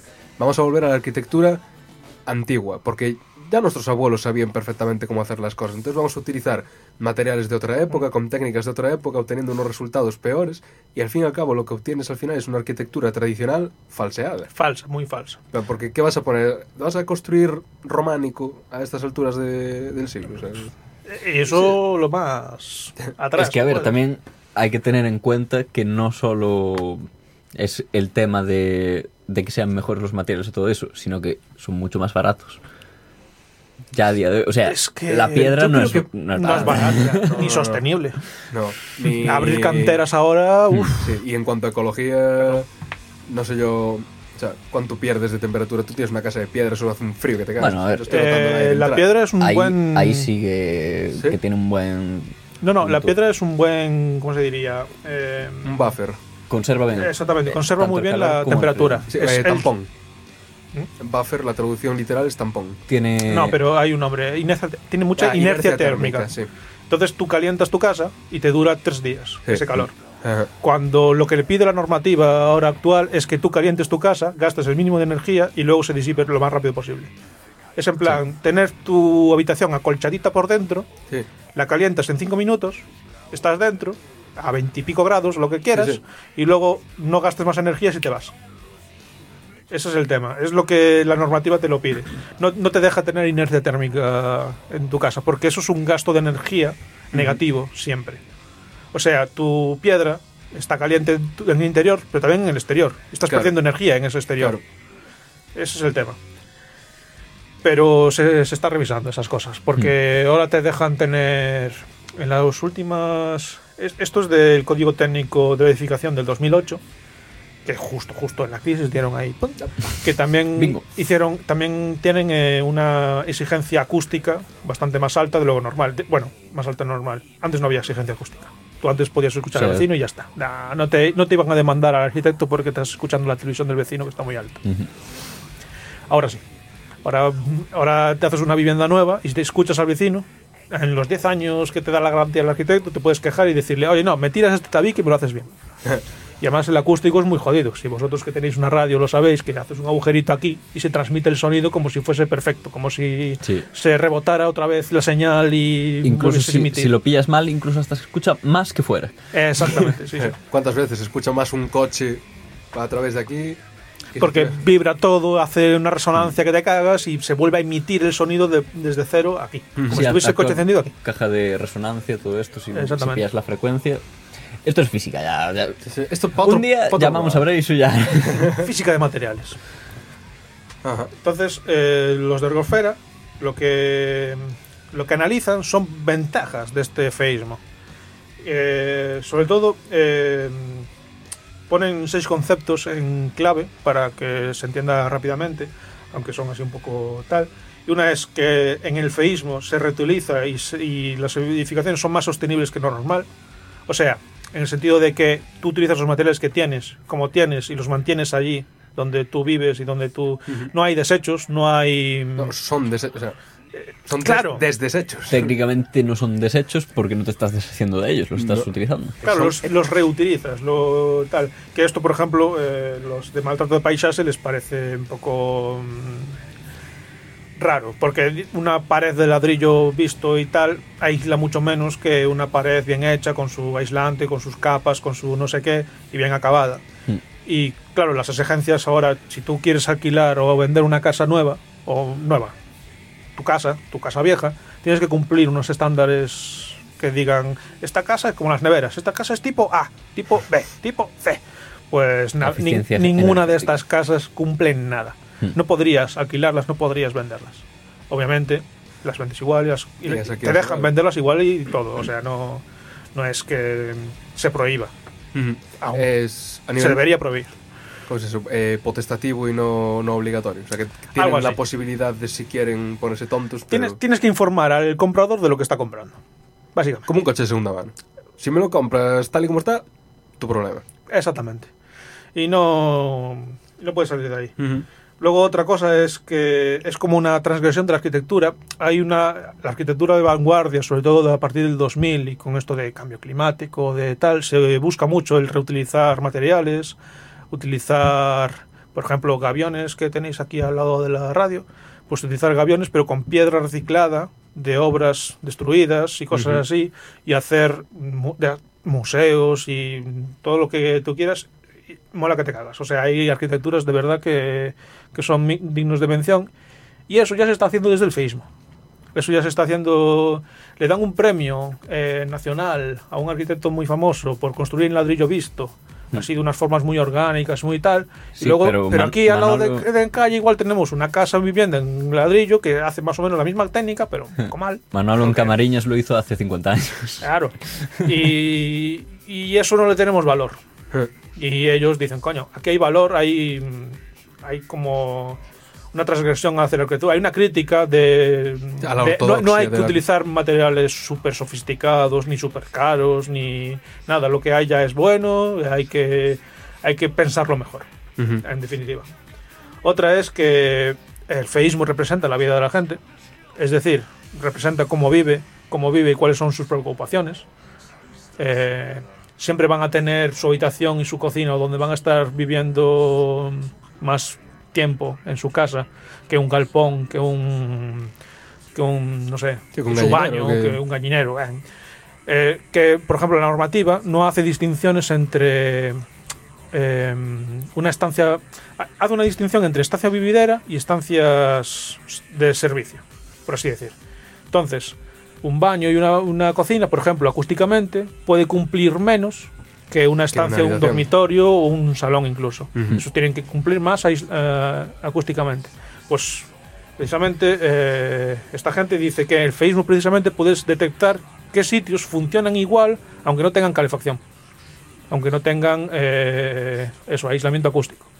Que lo importante es lo importante, que tienes que vivir bien en tu sitio y ya está. Mm. Y que no hay que pasarse con tanta, ¿cómo se dice? Tanta exigencia a nivel constructiva, Legislativo. que a veces es como un, un encarecimiento de las obras que te cagas para al final nada. Sí. Para al final vivir igual de mal que antes. Sí. Que bueno, algunas supongo que tendrán su cierto sentido. Ahora se me está viniendo a la cabeza la mítica en el Parrote, las míticas Ujú. galerías de Coruña, Sí. que hace unos años me suena que una de las galerías o bien estaba de otro color o bien tenía una construcción ligeramente diferente y la habían obligado a cambiarla o a repintarla o algo así. Hay una normativa en el. en el. mm, lo que viene siendo el puerto, la Ujú. zona del puerto, hay normativa para las, Para las galerías. las galerías. O sea, tienes que construir con galerías y con algunas características que puedes ir variando según tú quieras. El problema de las galerías, que por ejemplo denuncia esta gente, es que las galerías que se hacen ahora no funcionan como galerías. A las galerías originalmente no era para como secadores de pescado, para las casas No. de pescadores. Eran calefacciones de para tu vivienda en la trasera de tu edificio. Es decir, a ver, a ver si me explico. La galería funcionaba como eh, tú tienes un muro de piedra con inercia térmica Ajá. y por fuera lo revestías con Ya. una galería de cristal para que eso calentase y siempre al sur o a- por lo menos al sol naciente, Sí. al otro ya te da un poco más igual porque ya empezó el día. Y que eso caliente la piedra durante todo el día, y luego durante la noche te, La te siga, te siga calentando la casa. Claro. El tema es que ahora se están haciendo galerías por norma, sin muro de piedra detrás ni nada. Es decir, solo es estético y no funciona. Pierde su función. Pierdes, pierdes un montón de calor por esas galerías.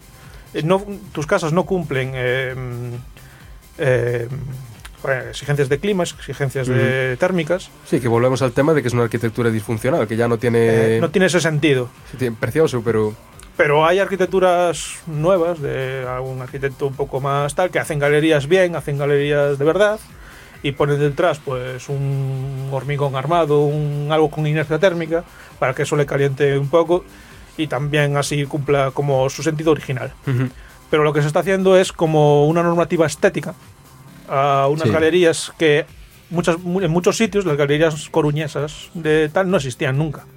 Pues tienen su legislación para hacerlas. Tienen Ahora, que hacerlas. ahora sí San sí. Andrés, yo no sé si tuvo galerías de siempre, pero... San Andrés solo tiene galerías en la parte que le da el sol de naciente. Es decir, en la parte que da al puerto. Ajá. En la parte que da a las playas, a la playa de Orzán y todo eso, Sí. no tiene galerías. Y no, no debería tenerlas nunca, porque ahí le da el sal, le da el salitre, le da todo. O sea, es como. Las tienen igual. Ahora las ponen nuevas y ya está. Eh, Sobre todo, galerías hacia el norte, que nunca les da el sol. Eh, este verano estuve en Aveiro, en Portugal, y no sé si conoces una especie de playa que hay por allí, así rollo turístico, que tienen precisamente este, este tema ahora, que hay unas construcciones tradicionales allí, que son casas de pescadores, son bastante semejantes a la casa de pescador tradicional, por lo menos de, de la zona de las Rías Baixas, no sé cómo está en el norte, la verdad, no lo conozco. Pero sí, es pues, vivienda unifamiliar, pequeña, con un bajo que sirve como a, a las formas de taller Sí. y una parte de arriba ya más, Sí, más vivienda, vivienda. clásica, eh, bastante pobre todo, muy cerca del mar, etc. El rollo es que por algún motivo empezaron a pintarlas de colores, me parece que fue, Vale. y Como Con- el mítico de las tiempo- favelas, ¿no? De... un poco de ese rollo. Sí, Empezó que de ese rollo, se empezó a hacer famoso y entonces empezaron a exigir eh, una regla estética en ellas. Mm. Cuando fui yo, había como tres niveles, que eran como las casas originales, que era eso, o sea, casa de pescador. Luego estaban lo que debió ser la segunda ola o algo así, que debió ser una especie de, mm, de ley que se hizo ya hace años, puede ser en los 80 o así, que porque se se notaban viejos los edificios, que eran de estos edificios que sí que más o menos siguen la regla estética, pero parecen como de un parque de atracciones. Ya, Eso es- falseado, sí, de, cartón piedra. Da la sensación de eso de. Esto es un decorado. algo. Exacto. Y, y ahora están haciendo otro plan en el que literalmente parecen, no sé, es todo casas de colores de madera muy demasiado buena para ser de pescadores, ¿sabes? Ya, eh, Ya ya, cuando- eh, gente que no vive allí de la pesca, exacto, precisamente. exacto. Cuando se convirtió ese, ese estilo, ¿no? Para ocultar la miseria, ese, bueno, neofeísmo con su utilidad en, en la norma y ya, no sé, No, un poco contradictorio incluso. Pero esas casas parecen, no sé si tenéis en, en la mente las míticas casas de, de pie de playa en California. Ah, vale, pensé que ibas a decir de pie de playa de pescadores. No, no, pero No. es que es eso. Al principio, y allí se mantienen, de hecho yo cuando fui lo veías perfectamente en plan casas de las viejas, casas de las nuevas, casas a medio construir, algunas rehabilitándose, otras Ujú. eso de, lo- de los 70, 80 que estaban como a medio camino, que, que es eso, que parecían de un parque de atracciones, rollo de este... viviendas de hormigón, pero con formas extrañas, digamos, no, no una vivienda clásica. Y ahora mismo pues están haciendo como todas, absolutamente todas, siguiendo un mismo patrón y cada una de un color, tal. Una de las cosas que pasa en Galicia, que ahora que hablas del color y tal, es que hay carta de colores por municipios. No lo sabíais, ¿verdad? ¿No? No. De no obligado cumplimiento, pero en plan, si no lo cumples, igual no te doy el visado. Hmm. Es en plan, Que, que quizás sí que te lo doy igualmente. Pero espera, que las cartas de colores tienen, por ejemplo, eh, Rosa Porriño en medio de Coruña. ¿sabes? es como. No tiene mucho sentido. Y está hecho por el Colegio de Arquitectos. Que. Sí, que en, me- en me- un momento un- de iluminación. Y es de cumplimiento para visados de, de nuevas arquitecturas. Hmm. Es en plan. Unos colores estándar que tienes que utilizar para el revestimiento de tus fachadas si haces un revestimiento de revoco y pintado. O un uso de, por ejemplo, si utilizas granito, no puedes utilizar todos los granitos que hay en el mercado. Tienes que utilizar estos El- granitos. el rosa porriño, el... Tú vas a buscar los gra- granitos que hay, vienen gran- no son granitos por denominación, no puedes hacer eso, no puedes decir, tienes que comprar el granito aquí de este sitio. Entonces te, te dan como una... mm, es- tienen como un nombre genérico. En plan, el granito Ayariz tiene otro nombre, tiene un nombre así más mm, súper seco, en plan, número no sé qué y tal. ¿Qué pasa? El, el granito Ayariz, por ejemplo, el más parecido que hay, que, que ahora incluso Ayariz ni lo incumple, es un granito que viene de Brasil, que se utilizó, por ejemplo, en la Ciudad de Cultura. Ujú. Y es en plan, ¿en serio estoy obligado a utilizar esta mierda? Ya. Ahora. O sea, tengo que será comprarlo por- de Brasil solo para que respete el código cromático de... Será no tiene- por no granito en Granitolandia. ¿Dónde está Granitolandia? Bajo tus Aquí pies. bajo. es que yo que me olía aquí a Ramón. Lo de la carta de colores es algo que yo si salgo de la carrera, ya lo dije así, que no me den el papelajo ahora, no pienso cumplir en mi puta vida. es, eh, es como... no- sí, sí, esto podéis eh, cortar o algo, pero es que no tiene sentido. No tiene ningún sentido. Y lo hemos hecho los propios arquitectos. Para que luego digan que no tenemos... Ya. Vergüenza. No, no tenemos. No sé, no sé qué decir ya. Claro, es que lo de la carta de colores no, no tiene sentido utilizarlo. Hay que tener un poco de sentido común y, Y, ya y está. un poco de mano izquierda, supongo. Los colores también es un poco. Haces la carta en función de los colores que se usan. No puedes luego forzar a que se usen los Pero que es están que en la hay carta. casos, hay casos en que ponen colores que nunca se han utilizado en esos la- núcleos, ni de coña. Y es como, ¿cómo habéis sacado estos colores? Eh. ¿Cómo habéis sacado este rosa no sé qué, o este azul no sé cuánto, este verde no sé qué? ¿Quieres pintar todas las casas de verde, en serio? De azul ultramarine, ¿eh? No sé. No sé hasta qué punto llega esto, porque la verdad es que hablo un poco de. de recuerdo intuido, digamos. Pero me suena que a lo mejor tú sabes algo más ahora que, que lo cuente. eh, que hay como cierto movimiento, no sé cuál es su amplitud, de pintar las casas de colores Sí. absurdos. En Galicia, concretamente. Es, es que... mm, es como... Hay, hay dos motivos. Uno es la carta de colores, precisamente. O sea, eh, tú le dices al ayuntamiento, oye mira, quiero pintar la fachada. ¿de qué colores puedo pintar? Y te dan una carta de colores. Y te dices, vale, pues elijo de aquí ca- catálogo. Entonces cada uno tiene su color y esto parece el pueblo del arco iris, todo bonito y tal. Y el ayuntamiento prefiere eso a que descuides tu fachada y se arruine o se vea mal. En tal. Y además, si lo pintas de un color diferente al del vecino, aparte de identificarte a ti, le puedes decir al, ve- al ayuntamiento, ah, mira, yo sí he pintado mi casa. ¿Sabes? O sea, no estoy incumpliendo la normativa ni nada. Y es un poco eso, pintar las favelas de Río de Janeiro para Parecen- que parezcan que están arregladas, bonitas y Sí. que aquí la gente vive dignamente. Sí, cuando en realidad... Referencia a los Simpsons otra vez, ¿no? y, eh, Mamá, son suburbios. Bueno, a mí me han convencido. Bueno, pues pasando, siguiendo con los puntos así rápido de Ergosfera, que son tal. Otro es que mm, íbamos por el tercero, representación de la vida de la gente. El cuarto es incrementalismo, es decir, que la arquitectura feísta, de más o menos como se entiende hasta la fecha, hay, después hay más feísmos, pero eh, es una arquitectura que se va mm, construyendo con el tiempo. Ajá. Eh, Es decir, la gente va construyendo cuando puede. No hay plazos de entrega, no hay plazos de terminación.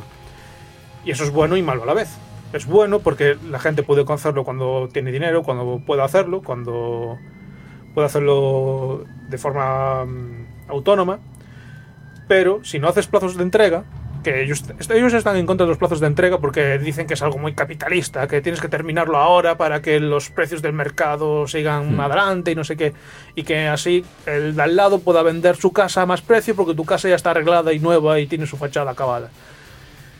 Eh, el tema es que si no terminas tus casas, eh, es muy difícil eh, no considerar esas casas infravivienda.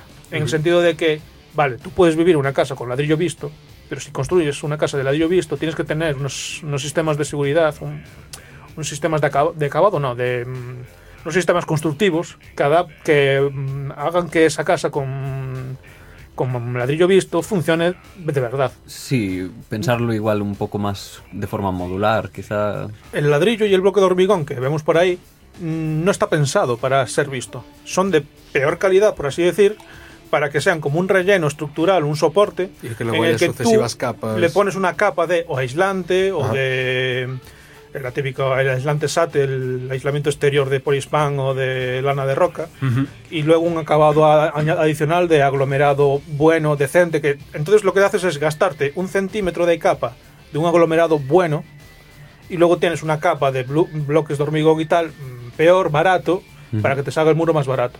Entonces lo que hace la gente es construyo estos bloques de hormigón y ya está.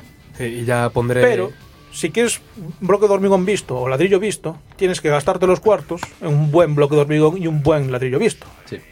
Entonces, y eso incluso sale más caro que Que poner el como- ladrillo y hacer capas. Ajá. Y esto es, esto es uno de los temas que también eh, Ergosfera quiere desmitificar, por así decir. Otro es que, bueno, todo esto es autoconstrucción, es- esto es autoaplicación. Es Sí, sí, nadie va, a la llamar, gente- nadie va a llamar al arquitecto para... Sí, es muy, es muy de mm, arquitectura sin arquitectos, que ahí ya entramos en otro debate, que es... Que es ¿Nos están somos- robando el pan? No, no, somos necesarios los arquitectos, porque toda la gente puede vivir sin arquitectura, no sin arquitectos, quiero decir, en arquitectura hecho por ellos mismos, a sus necesidades, sin que nadie venga a tocarnos las narices con que esto tiene que cumplir no sé qué. Cumple mis estándares personales. Y ya está. Y luego la última es que mm, es el re- la reutilización y manipulación de espacios que se han dejado de utilizar. Es decir, que la gente utilice, por ejemplo, los lavaderos otra vez, es dejándoles utilizarlos. Si vas allí, pones algo que no es para un lavadero y viene el ayuntamiento y te dice que no, que no puedes utilizar es lavadero como tal, que tiene que ser un lavadero, pero nadie utiliza eso como un lavadero. Ya, es, es un problema. Por ejemplo, eh, se hace un festival en Cannes que con el nombre Cans, Festival de un- Cannes, de Cannes de, de un pueblo, una parroquia de Pontevedra, eh, cerca de Vigo, creo recordar, que con el nombre parecido a Cannes del Festival de Cannes de cine de francés Sí, Can- y tal, pues no ellos... Cannes. Exactamente. Eh, ellos hacen un festival de cine, de, cor- de cortometrajes, en, un- en ese pueblo y utilizan los galpones sin utilizar de los vecinos y las... Para y proyecciones. vivien- y proyectan Sí, sí. allí primicias, estrenos, hacen un festival cultural entero, una semana o un par de semanas sí, entero. hay, hay música y de todo. hay música, hay festival de Buah, todo. Los idus al Festival de Cannes. Eh, está muy bien. Pasa que coinciden siempre en mayo. Yo estoy de exámenes, nunca he ido. Y aún me falta la espinita por tengo que ir. Tengo que ir. Este, este año hay que ir. Ah, bueno, este año, mayo, sí, me coincide. No tengo examen. Pillamos la carineta. Pues damos, nos presentamos allí, hacemos un programa de radio seguro que nos dejan. O sea, pu- puedes poder. mm, Proponerlo como... O sea, ellos hacen una llamada abierta a todos los participantes. eh, quien quiera hacer talleres de, yo qué sé, hazte tu propia camiseta. Van allí y lo hacen. Esa es la gente que nos gusta. Eh, exactamente. Deshaz tu propia camiseta. Tráete tus También. camisetas y las hacemos girones. Trae tus camisetas y las hacemos feas. Bueno, pues para. bueno, el foro del feísmo, yo eso sí que no lo conocía en absoluto. Eso es a partir del. Es el último ya punto. Es eh, a partir de. mm, de pues esto, de la, del, del concepto de feísmo como eh, llevado a los medios en el 2001 o a partir del 2001. eh, se empezó a decidir en el feísmo, infeísmo, feísmo y al final. eh, pues arquitectos, sociólogos y tal se juntaron en el foro del feísmo eh, intentando analizar un poco este este concepto, este eh, Sí, el paradigma del feísmo. es- este paradigma en Galicia. Se empezó en 2004 eh, y luego se hizo un segundo foro años más tarde para la publicación del libro que os he traído el libro, Ojo. que es este. Es el feísmo, cómo destruir un país o cómo construir un país. También hay una versión así Ajá. más light. Describo que es- para nuestros radioyentes. Es un libro bien gordo, Sí. Sí, sí, bien... formato cuadrado, Sí, de como, estos- como buen libro de arquitectura. Claro. Tiene unas... Este libro está mm, es eh, como la transcripción, la transcripción de los debates y de los, las ponencias que hubo en esos días. Luego unas imágenes, un, un reportaje fotográfico inmenso, que es casi la mitad del libro, eh, catalogando todos los tipos de feísmo y poniendo ejemplos. Eh, el libro está hecho en 2006, así que algunas cosas pueden estar desactualizadas, pueden haber algunas cosas que estén arregladas o algunas cosas que ya no existan. sí, bueno, para los oyentes... Y también puede haber más cosas que existan. Eh, Para los oyentes esto está sacado de la biblioteca de la UDC, así que si alguien Sí, quiere sí. echarle un ojo, cuando Ángel lo devuelva, Hay varias versiones, hay varios. Hay creo que hay cinco copias. Eh, la- los hicieron profesores de mi escuela. la verdad es que estoy echándole aquí un ojo y hay algunas fotos bien curiosas. Eh. Es que hay. Hay cosas muy. Buah, las paradas de bus, eso sí que es cultura gallega, las paradas de bus rurales, que hay gente que les pone mesas a ver, dentro. a ver si están las, Yo he las del visto barbanzo, tío. chiringuitos de bar en fiestas de pueblo montados en esas paradas de bus. Pues, buah, ¿Y por qué no? O sea, Si no se utiliza para otra cosa. ante la necesidad, La mítica de Caixa Galicia, tío. cuando todavía era Caixa Galicia, tiempos buenos, tiempos No hace tanto, ¿eh? Ya. No. Yo no Y, y seguro que los ves por ahí aún, ¿eh? Todos recordamos las diversas fases de la metamorfosis de Caixa Galicia, nova Caixa Galicia. No la veo aquí exactamente, pero yo soy especialmente fan de esas marquesinas de hormigón que parecen el, el banquillo de un, de un estadio de fútbol. Pero ves que no, que es... Pero es que no, que está en medio del campo, que hace 20 años que no pasa un bus por ahí. Sí, y que ya los utilizan los del aldea, en plan, ¿qué voy a hacer? O sea, no lo voy a Eh, tirar, no le llueve encima, Eh, pues... de, de esto quiero hablar ahora, precisamente en el, en el final. La apreciación estética del feísmo, porque, joder, esto está guapo. Esta concreta, que es una... Hay que de- describir lo que estamos en radio. Sí, sí, es, Es una marquesina. Es una completamente marquesina- impregnada. completamente comida por, por una hiedra, o otra mm, del Banco Pastor, Una otra que sirve para una para pa- estacionamiento de una motocicleta. sí, de una scooter. Eh, fantástico, esto da para, para un maldito concurso. ¿Cuál es la mejor marquesina? Tío, que en una aldea ganadora de la mejor marquesina año 2017. Que, que sepas que de hace poco así hicieron bastante una barrido de marquesinas por ahí en Galicia bastante fuerte, pero aún se pueden ver. Mm, Las que hay por ahí cerca de mi casa, Still Alive. Se mantienen. Luego, bueno, eh, tienen ahí todo todos los debates y todas las conferencias que se hicieron y unas conclusiones así finales. Y bueno, básicamente empiezan con el feísmo así muy a, a lo bruto, en plan... eh, no buscan cu- culpables en sí, Ujú. saben que esto es una cosa de todos, es una cosa social genérica y una de las cosas que inciden, sobre todo al principio, es que invitan a, a arquitectos portugueses, por eso también se llaman foros internacionales del feísmo, porque participan gente de Portugal, Gallegos bueno, y portugueses. que, que al final somos de la misma... Que somos los mismo mismos, vecindario. menos el guardia Fermín. Que no. Pero, ojo, Manuel Rivas, José Manuel Beiras, aquí tuvieron invitados. Tienes, todos los nombres al principio. Mira, ah, ahí están. Sí, sí. Antón Bahamonde, José Manuel Beiras, Manuel Cabaño. Caramba, caramba, caramba.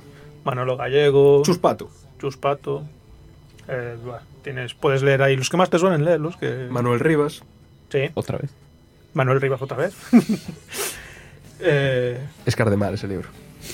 Sí, bueno, los que voy a destacar yo, que son arquitectos y, bueno, me dieron clase o sé que son muy buenos. Uno, eh, un arquitecto muy bueno es Manolo Gallego, que lleva un montón de tiempo eh, construyendo y hace arquitectura gallega bastante decente.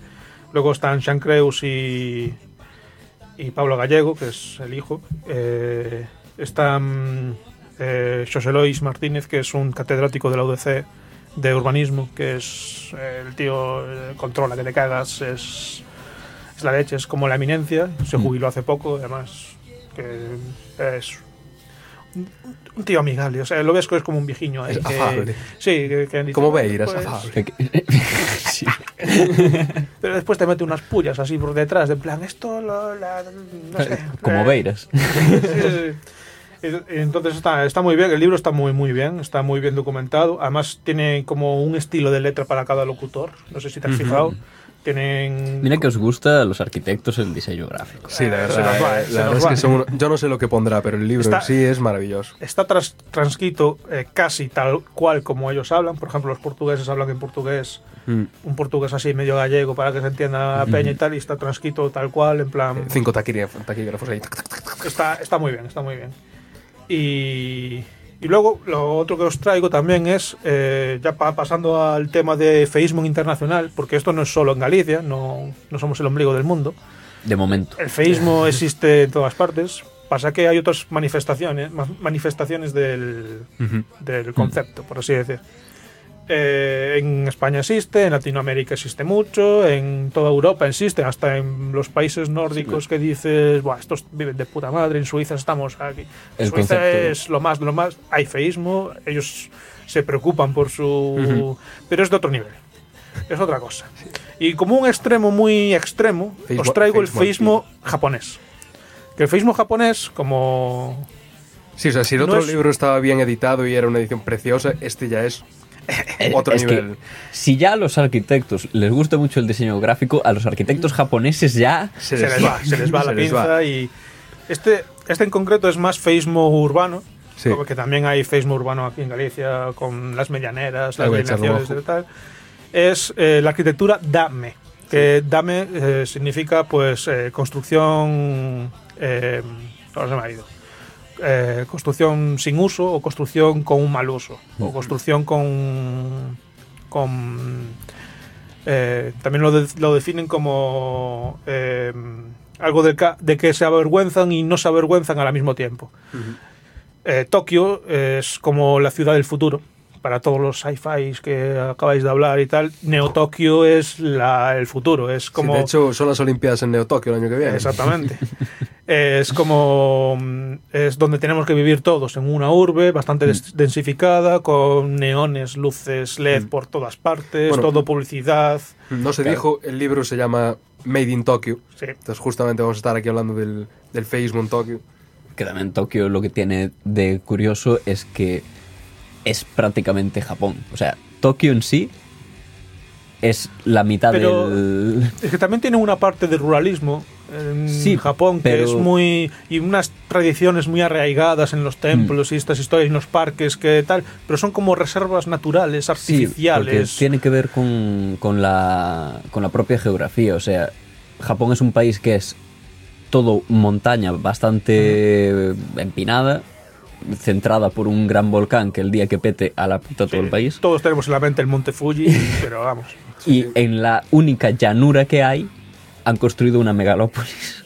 Sí, que además es continua, se mezclan los distritos o las prefecturas o como le llamen Mm. con los municipios o con las ciudades en sí. Tokio es una extensión de Osaka ya directamente y Sí. están a miles de están a Una, kilómetros. una megápolis. Directamente Es- ya no hay sí. diferencias, están fusionadas unas con las otras. Mm. Como Narón y Ferrol, la megápolis. Neoferrol. Dirás Neonarón. Pues el tema es que hacen una clasificación del feísmo desde el punto de vista de que a lo mejor no es ni tan feo ni tan inútil, por así decir. Es como es una como dicen los de Ergosfera para Galicia, pues ellos eh, dicen que esto es una manifestación de su propia sociedad. Mm. Es como ellos viven, ellos como ellos trabajan, como ellos consumen. Sí. básicamente la mayoría de esos edificios son de consumismo. Sí, Les sí, gustan los eh, cables con colganderos por ahí, por Sí, medio calle. karaokes, puticlubs, eh, clubs de golf, Nam Horse Apartments. Apartamentos para caballos. Sí, asumo, vaya. La, la verdad es que me está O para dejando, caballo. Me está dejando Hay uno al final del todo que es el culmen del Facebook, pero el Facebook eh, del uso, o sea, del uso, del mal uso del Facebook. Creo que es el 70, que terminaron en el 70 por dejarlo redondito. Míralo ahí, te vas a impresionar cuando lo veas. Cuando leas el 70. Ahí, perfecto. Describe lo que ves. Veo un pedazo de leirón a la derecha, bastante feo y artificial, con un montón de torres para cables, y a la izquierda un cementerio. ¿Y qué es ese leirón? ¿Es un cementerio para hacer técnicas de tiro? Tienen un, un Prácticas- descampado de técnicas de tiro en medio del cementerio. Bueno, al fin y al cabo no va Tú a imagínate estar en un funeral y de, y de vez en cuando escuchar Hostia, tiros claro. de escopeta. Las salvas. Algo así, pero, pero en plan desorganizado, claro. En plan. Sí, sí, eh, el que, el que esté como, que estu- en- como si estuvieran matando gente ahí al lado. Como si Sí. fuese eso. Pero bueno, bien mirado, el cementerio es el lugar más seguro para hacer prácticas de disparo. O sea, También, aquí en España teníamos mucho de esto por allí, por el 39 y tal. Está muy bien este libro. Necesitamos una copia para la Cali. Una de las cosas es que dices, bueno, eh, es que Tokio no tiene nada que ver con Galicia, no tiene nada que ver. En Tokio, tú pasas una foto de Tokio y es como el futuro de Galicia, por así decir, el futuro de una urbe gallega. Es decir, tú sacas una foto de una, una calle gallega X, o es- genérica, y lo que ves así por el feísmo es medianeras a la vista, eh, cables de electricidad por el aire, eh, basuras en las calles en puntos que dices, coño, podrías poner una calle trasera o algo, o algo así. Ujú. Pues Japón es igual, pero limpio y ordenado. es, es, el, es el futuro de Galicia. Cyberpunk gallego, es que hay que. Tienen, tienen, Cyberpunk gallego. Hay una exposición aquí, ya lo hemos dicho. tienen todo, la- todo el alumbrado y todo tal, lo tienen por el aire, es, es una maraña de hilos, pero están organizados. No como aquí, que están todos enmarañados, que a ver cuál es, a ver si corto el, el cable de R o la luz del Sí, vecino. Que a lo mejor están bajo Están- tierra, pero Pero no. Pero de repente ves fachadas con cables gordos, negros, ahí a tope, y tal. Pues Japón igual, tienen hasta, es que hasta más exagerado que Galicia, pero más o menos ordenado. No hay basura, sí. no hay basura en las calles, pero sí tienes las basuras enfrente de la calle. Es como no tiran nada al suelo. Por, por cultura, por tal, no ves el suelo sucio. Y allí llueve como aquí y todo el rollo. Pero tienen las calles mucho más limpias que nosotros. Es brutal lo limpio que lo tienen. Te- es lo primero que te sorprende si vas allí. Todo, todo el mundo lo Sí, dice. que, que pueda vivir tanta gente y al mismo tiempo haya tanta, tan poca suciedad. Sí, es como, mm, no sé, em, es como si estuviesen barriendo todo el día, pero no ves a nadie barriendo. ¿Sabes? Es como, es, es impresionante. La, la única basura que igual ves es cua- cuando caen las hojas y todo esto, pero lo recogen rápido, lo co- recogen bastante eficiente, más que rápido. Sí, lo- y lo tienen planeado ya. y lo tienen bien hecho, lo tienen todo bien tal. Entonces, eh, lo que hace el libro es una clasificación, clasificación de, de la arquitectura feísta, o como ellos llaman dame, o la mala arquitectura, que la, la clasifican con un chisme muy... mm, con, con Mm, un lo, estu- diagrama. lo estuve viendo, me hizo mucha gracia lo último. En plan, vete siguiéndolos hasta el último y en el último Sí. off, el puticlub.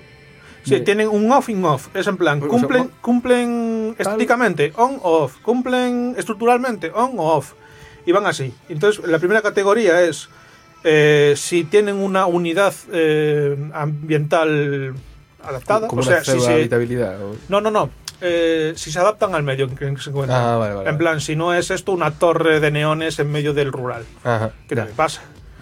O si es una torre de neones, pero es que todo lo que hay alrededor es una torre, son torres de neones y tal, es como Nueva. York, mm, tal, entonces están bien catalogados. Si su estructura funciona como debería ser, es decir, eh, en Tokio es muy habitual el tener casas o centros comerciales debajo de las autopistas, literalmente. Construyes tu puente de autopista y debajo, como queda Hueco. espacio residual, Ah, habiendo hueco. ponen su, sus centros comerciales y tal. Ujú. Y normalmente la estructura de la autopista es independiente de la estructura del centro comercial, porque es otra propiedad, porque es otra tal. Entonces Sí. No concuerdan y hay conflictos. Hay- Pero, pero los ves y dices, joder, es que aquí hago una casa debajo de un puente y aparte que no puedo, aparte que la normativa no me deja, allí sí, Hmm. lo hago mal. O sea, tú te imaginas, eh, si os enseño la foto, está guay, pero quiero quedarme con esta página. Eh, si tú, tú imaginas una casa debajo de un puente y dices, vale, aprovecho todo el espacio del puente y ya el puente mismo me sirve de cubierta. Ajá. Bueno, pues aquí nos mataríamos por poner una cubierta de teja donde no llueve nunca. ¿Qué pasa? También, creo que es en Japón también, eh, un edificio en el que pasan una carretera por entre el edificio. O sea, no por dentro, Sí. sino que Hay un como que hospital. se divide en dos. Hay un hospital que la salida de ambulancias es precisamente la planta cuarta del hospital, es urgencias y da directamente a la autopista.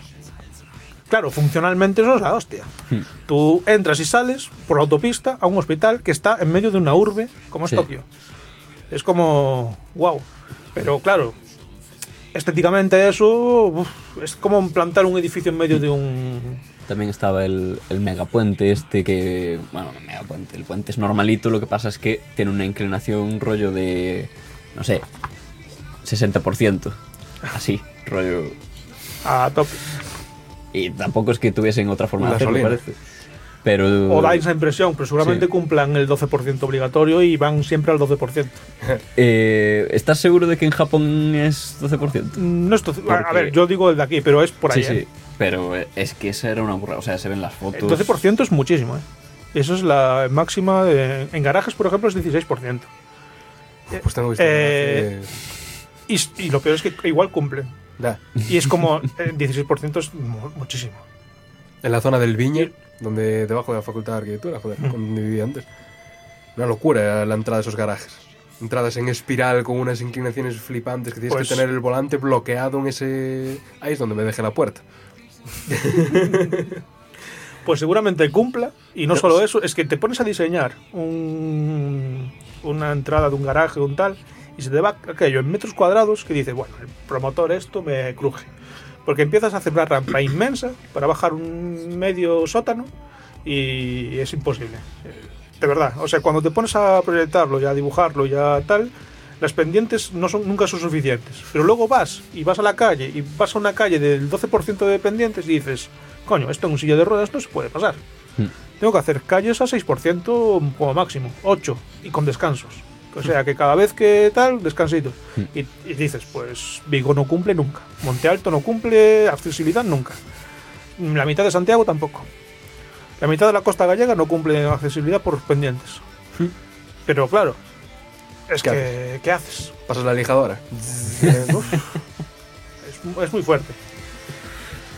Entonces, bueno, pues eh, al final hacen una clasificación de por categorías, por estructura, por el uso. El uso que se le da es el que realmente estuvo pre- previsto por o no. Luego por también a- añaden un punto de moralidad, porque Ajá. claro, en Japón hay pues hay construcciones de ¿cómo se dice? Sí, un poco escatológicas, así de un. De un Sí, y, y luego de uso, en plan, hay edificios enteros dedicados a la lu- ludopatía, en plan a, La, a videojuegos. la de- catedral del pachinko. eh, exactamente. O también a, a construcciones del sexo, o sea, eh, ¿cómo se diría? Prostíbulos Sí, enteros de que cada planta es una especialidad diferente. Sí, ca- Bueno, es- en Japón, de Son como dispensadores de Bueno, eso- consumo. en Eso Japón en- Pompeya ya existía. En Pompeya ya había un barrio que, que en la puerta de cada una de las casas te ponía la especialidad, así que nada que los romanos no hayan inventado. En Grecia o en Roma. Es que no me acuerdo si era Grecia o Roma, yo ahora voy a meter la pata, pero creo que era en Roma, porque eran los más así tal. Tenían un prostíbulo que en planta tenía forma de pene entrando en una vagina. Es que son unos putos Qué genios, tío. tú, entraba- tú entrabas en el pene y el pene era todo largo y el largo pues era como el hall de entrada. En plan, ahí vas a socializar, a conocer a la gente. Y luego en la zona de la vagina eran apartamentos individuales donde tú entrabas a... Pues A- a, a- finalizar sí, la tarea. A jugar Y al salías renacido. Y salías por. No sé por dónde salías, la verdad, pero. pues así. Y. Y muchas veces estas cosas se construyen tal cual como se piensan. O sea, tú pillas un concepto de que quieres una. Por ejemplo, en Japón, una, un edificio que sea una máquina expendedora entera, Gigante. gigante, y tú vas a cada planta y tienes, por ejemplo, en la planta 0 comestibles, en la planta 2 eh, consumibles de, yo qué sé, materiales. Y cada planta que subes es más turbia. cada planta que subes más turbia, más para menores de ma- mayores de 18 años y tal, y la última igual tienes pues La tu sex shop la de, de la Yakuza. Eh, también. Y en el tejado ocurren las cosas más Que, innombrables. que nadie de quiere saber ya. O sea, los pulpos. Sí, tiene, tiene un almacén de pulpos allí para, para unas cosas. Bueno, pues no sé cómo vamos de tiempo, la verdad, porque está Pues estamos a punto de rozar las dos horas. Pues ya quería concluir y hacer un mini resumen de todo, y si queréis hablar un poco del tema o algo, o Sí, sí, qué ahora- dudas os quedan. Hombre, se- sería importante volver a hacer una recapitulación. ¿Cuál es tu conclusión sobre todo este tema? ¿Qué, qué- cuál es la idea que tenemos que llevarnos hoy? La idea, la idea es que el feísmo es difícil de, de, mm, de plantear. Sí, de- Y por lo visto no siempre es feo. Exactamente. O sea, es un mal llamado Pero feísmo. incluso cuando es feo, eh, también puede haber cierta estética en, Sí, tiene su en lo feo. O sea, de hecho, en el artículo que hablabas tú de... Eu si quero de- feísmo na miña No, el otro. Eh, el de arquitecto... ah, no sé. está- Arquitectamos. estamos ar- Arquitectamos. Arqui- arquitectamos como locos. locos. No, arquitectamos locos. Sí, ese es el de, el de un, un arquitecto de Madrid Sí, que se, que se quejaba de normativas Sí. municipales, de, de- del turismo en, no sé si era en En- Ibiza o en, en Shatia. Mallorca. En En Xatia. Shatia. Xatia. Sí. Bueno, Sí, porque salía En en, el, ese- salía en el Medieval 2 ese sitio. Bah, ni idea, tío. eh, en ese artículo salía una foto de... Pues ahora no sé si es en ese artículo o en la Wikipedia del feísmo urbanístico. El tema es que había una foto de Vigo concretamente, eh, de unas escaleras de piedra de estas antiguas, musgosas y, Ujú. y toda esa manera. Ponía, eh, Típico Hermoso. ejemplo de feísmo en Vigo, no sé qué. Ojalá todas las escaleras de Vigo Claro. fuesen así. Yo y no mecánicas de esas de mierda. Yo echo de menos que no el musgo de la catedral. Eh, ¿Verdad? El la de la pintura. cara norte molaba que te cagas. ¿Y ahora que Y la pintura. Ahora to- parece que esté recién construida. Sí, no, lo- no la he visto aún. eh. Eh, ¿no? mira Bueno, que Vamos luego a dar un bol. la última vez que lo vi aún estaban con los andamios. Vamos ahí a... Ahora está limpia. Bueno, está por detrás de los andamios ahora. En, el, en la cúpula de, de Quintana. de Quintana. Y, y es eso, o sea, cosas como esas, o por ejemplo, a mí una cosa que me encanta, de lo que más me gusta de las construcciones rurales gallegas es el alambre de espino old school, que son botellas y cristales rotos con metidos en cemento, cemento. encima de un muro. Qué duro eso, ¿eh? Qué duro. De mítica que se te cae la pelota en la leira del vecino y tienes que saltar y dices, hostia. Eh, Sí, salta, venga, Sí, y, las, ánimo. y las estrellas Galicia, estas viejas que tenían este polvillo dorado y tú, tú mezclado con la sangre, horrible. Yo soy muy fan de eso. O sea, me parece eh, lo más cercano que estamos eh, como civilización a, a la evolución eh, natural de, Sí, o a- sea, como humanos. A expandirnos por la Exacto. galaxia Sí. tier 2 de civilización. Pues que sepáis que esas cosas, por ejemplo, están muy prohibidas, Sí. lógicamente. Pero claro, después compras una verja nueva en el Leroy Merlin y tienen puntas de flecha hacia arriba, Mm. que igual no están afiladas, pero igual sí. Entonces, Como las del Parlamento. pues, por ejemplo. Y es como, o, o sí o no, o somos agresivos, pasivo-agresivos o no. ¿Qué, ¿Qué pasa aquí? O pongo un muro de cierre y ya está, y que me lo salten... Claro, una cosa es que tú hagas un muro y lo hagas tan defensivo como que para que haga daño a alguien que esté cruzando, que entonces legalmente tu responsabilidad es, es la tuya. O sea, tú has Sí. hecho daño con tu construcción a alguien. Es tu problema, no es problema del otro. O hago un murete y que es lo que hacen, en, por ejemplo, en Estados Unidos. o- es que Estados Unidos es un poco para los muros. Mejor no hablar, pero bueno. El problema, en, legalmente en Estados Unidos, por ejemplo, es si tú cruzas un muro, ya estás invadiendo Sí, la, priva- la La propiedad, privada privada y es problema tuyo, no es problema del vecino. Es más, si el vecino te coge y te mete un escopetazo en la boca, pues te mete un tiro y ya está. Tampoco no tiene ningún problema ese, pa- ese paisano. Pero claro. Es, es discutible, eh, tiene, tiene parte de razón. Pero, Pero ya otro día. después, claro, eso tiene dos caras, una moneda que no mola a ninguna de las dos.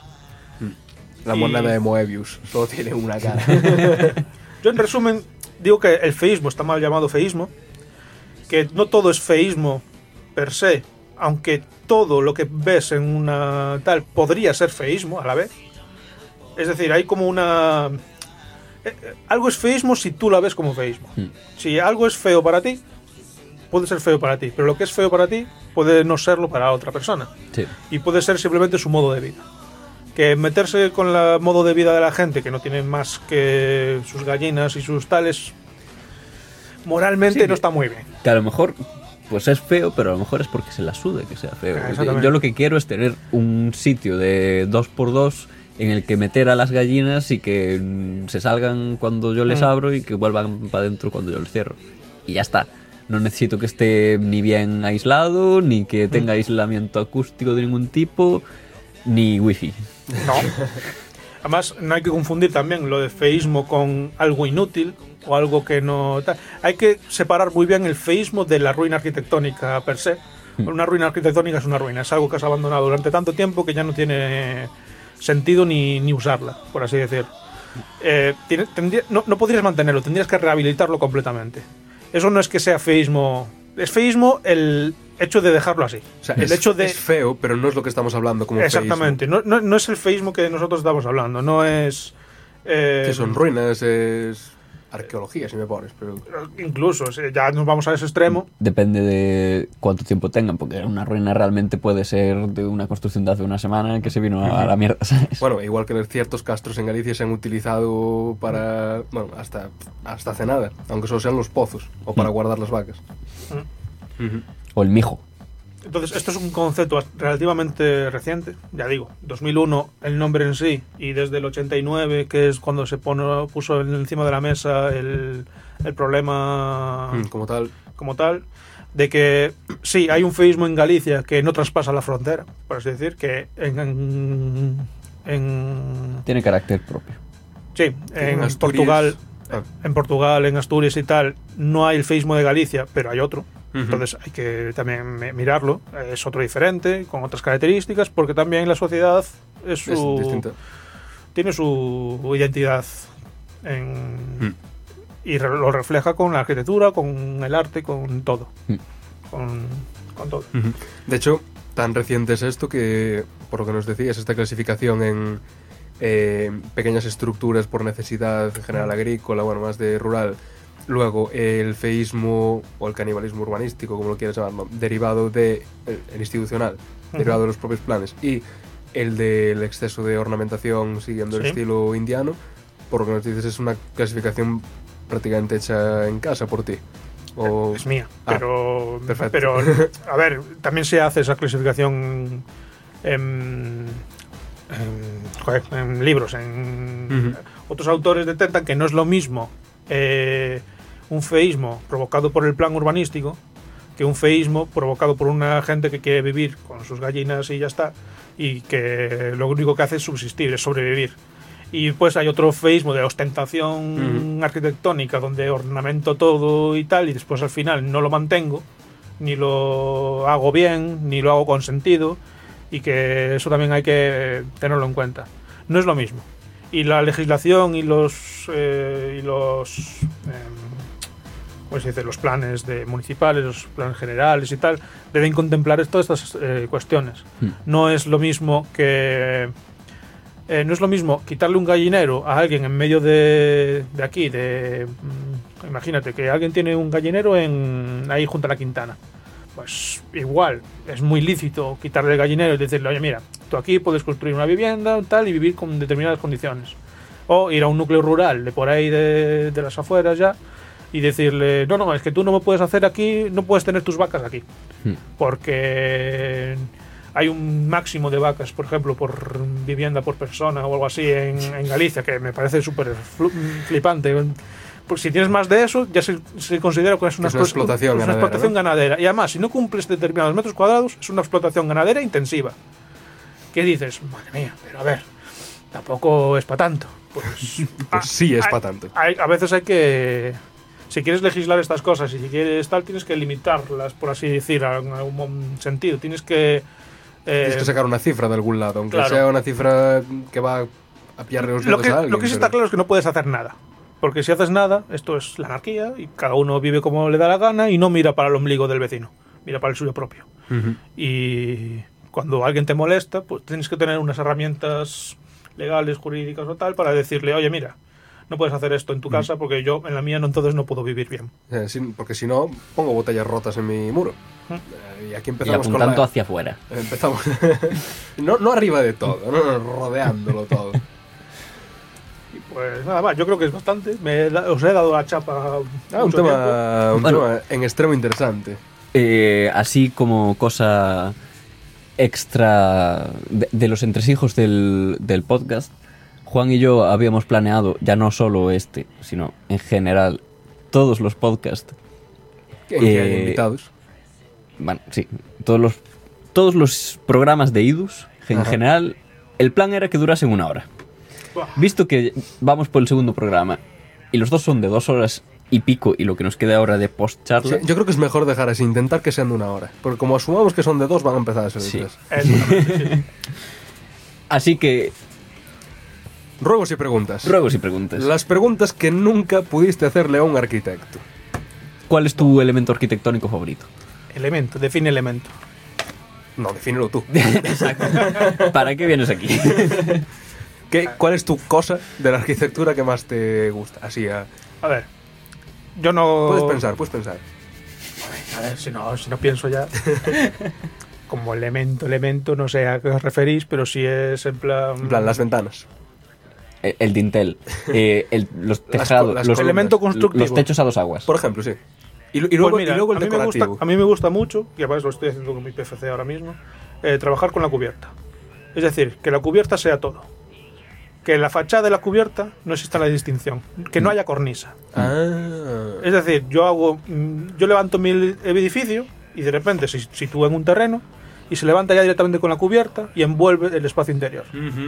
Y estoy haciendo eso exactamente eh, en el PFC. En el PFC es lo que estoy haciendo es, Muy, jovetón. a, a ver si me explico para, para que lo veáis, es mm, Cerramos los ojos.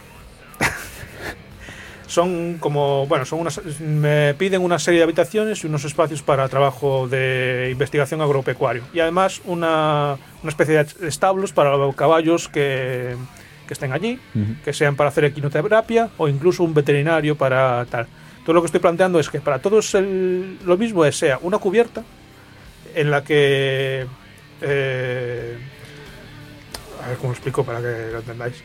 En la que eh, parte de un pórtico tipo, que es un- la mitad de un de un joder, de un pentágono en sección. Es que es difícil de explicar sin imágenes. Eh, tienes La mitad de arriba o de abajo.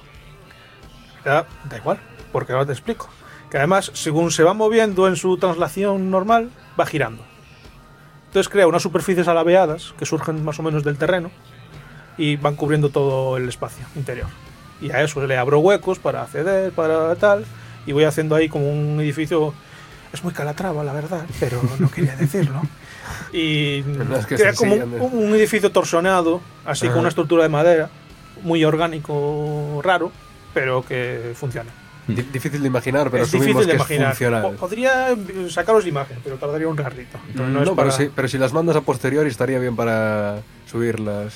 Tengo algunas, pero el tema es ese, que a mí me interesa mucho la cubierta, porque eh, durante toda mi carrera siempre he estado eh, como obviando la cubierta, como que la cubierta es lo último que hago. Hago las plantas, hago los alzados, hago lo no sé qué, y de repente pues tengo que hacer un plano de cubiertas. Y es la de, joder, pero me quedan mal. Estas cubiertas de teja aquí ahora no pintan nada, eh, no sé qué coño hacer aquí, eh, esta cubierta no sé si cae para un lado o cae para el otro, que es mejor, que el agua lo eche para afuera ya o lo recoja dentro y no sé. Y al final ya todos mis proyectos siempre intento que sean como una cubierta, porque además si estoy trabajando en Galicia es que lo primero que tienes que hacer es Sí. cubrir un espacio. Eh, te llueve, Hmm. te cae el rocío y tienes que cubrirte. Pues cómo cubrirse en el espacio de formas Ujú. originales. Eh, si quieres haciendo otra pregunta y voy buscando Sí, sí. la imagen.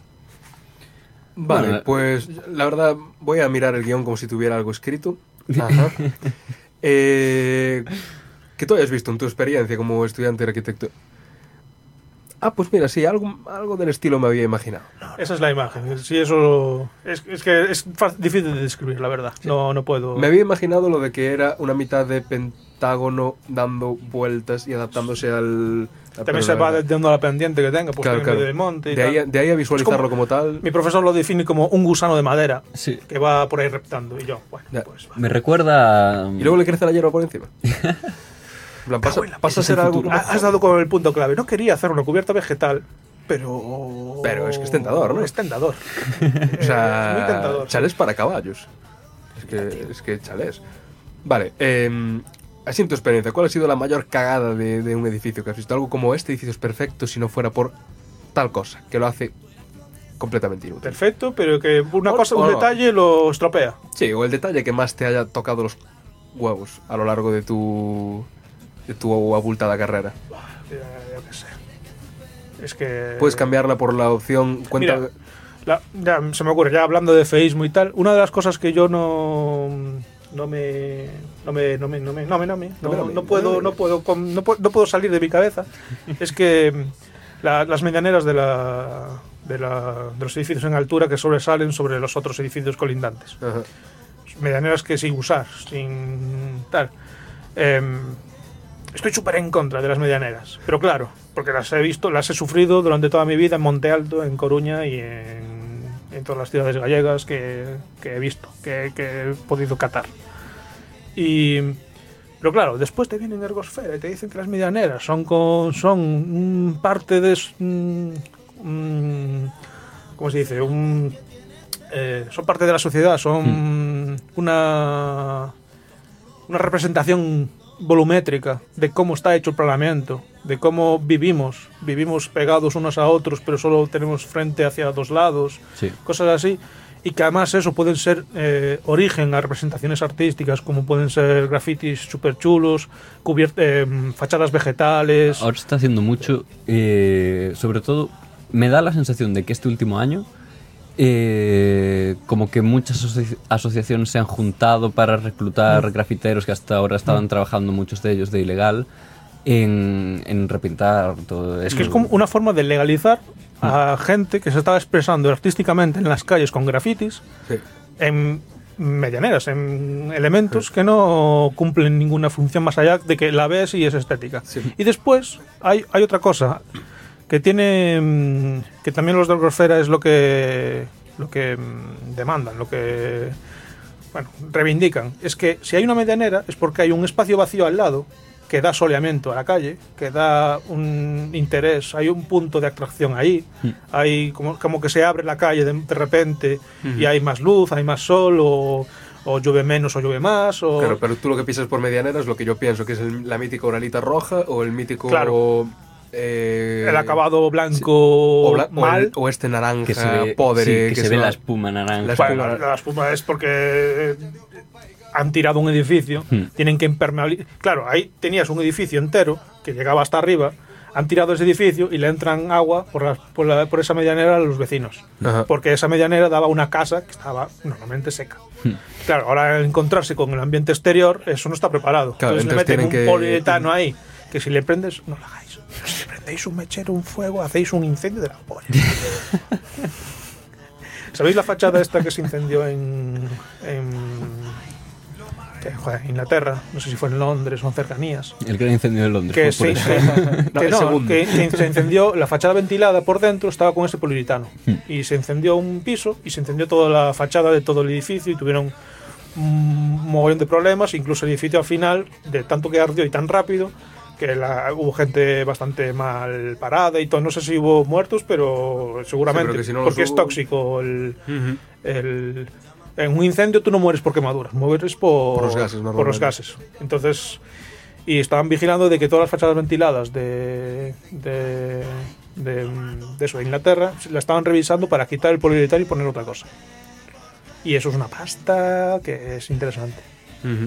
Además que las fachadas ventiladas funcionan muy bien en climas húmedos, como en Galicia y en tal, porque es como una capa que haces de aire que es como es, está conectado con el ambiente exterior, pero que está ventilando todo el rato, de forma eh, Automática, automática. digamos, no hay que hacer por- nada. No hay que hacer nada. Por corrientes convectivas del aire. eh, exactamente. Y como, y como tienes una capa que no te da la lluvia y tal, es mucho más fácil que no te llegue- que ah, es mucho más fácil cumplir térmicamente, eh, Sí, no te llega el agua casi nunca Claro, adentro. prevenir humedad, guardarte...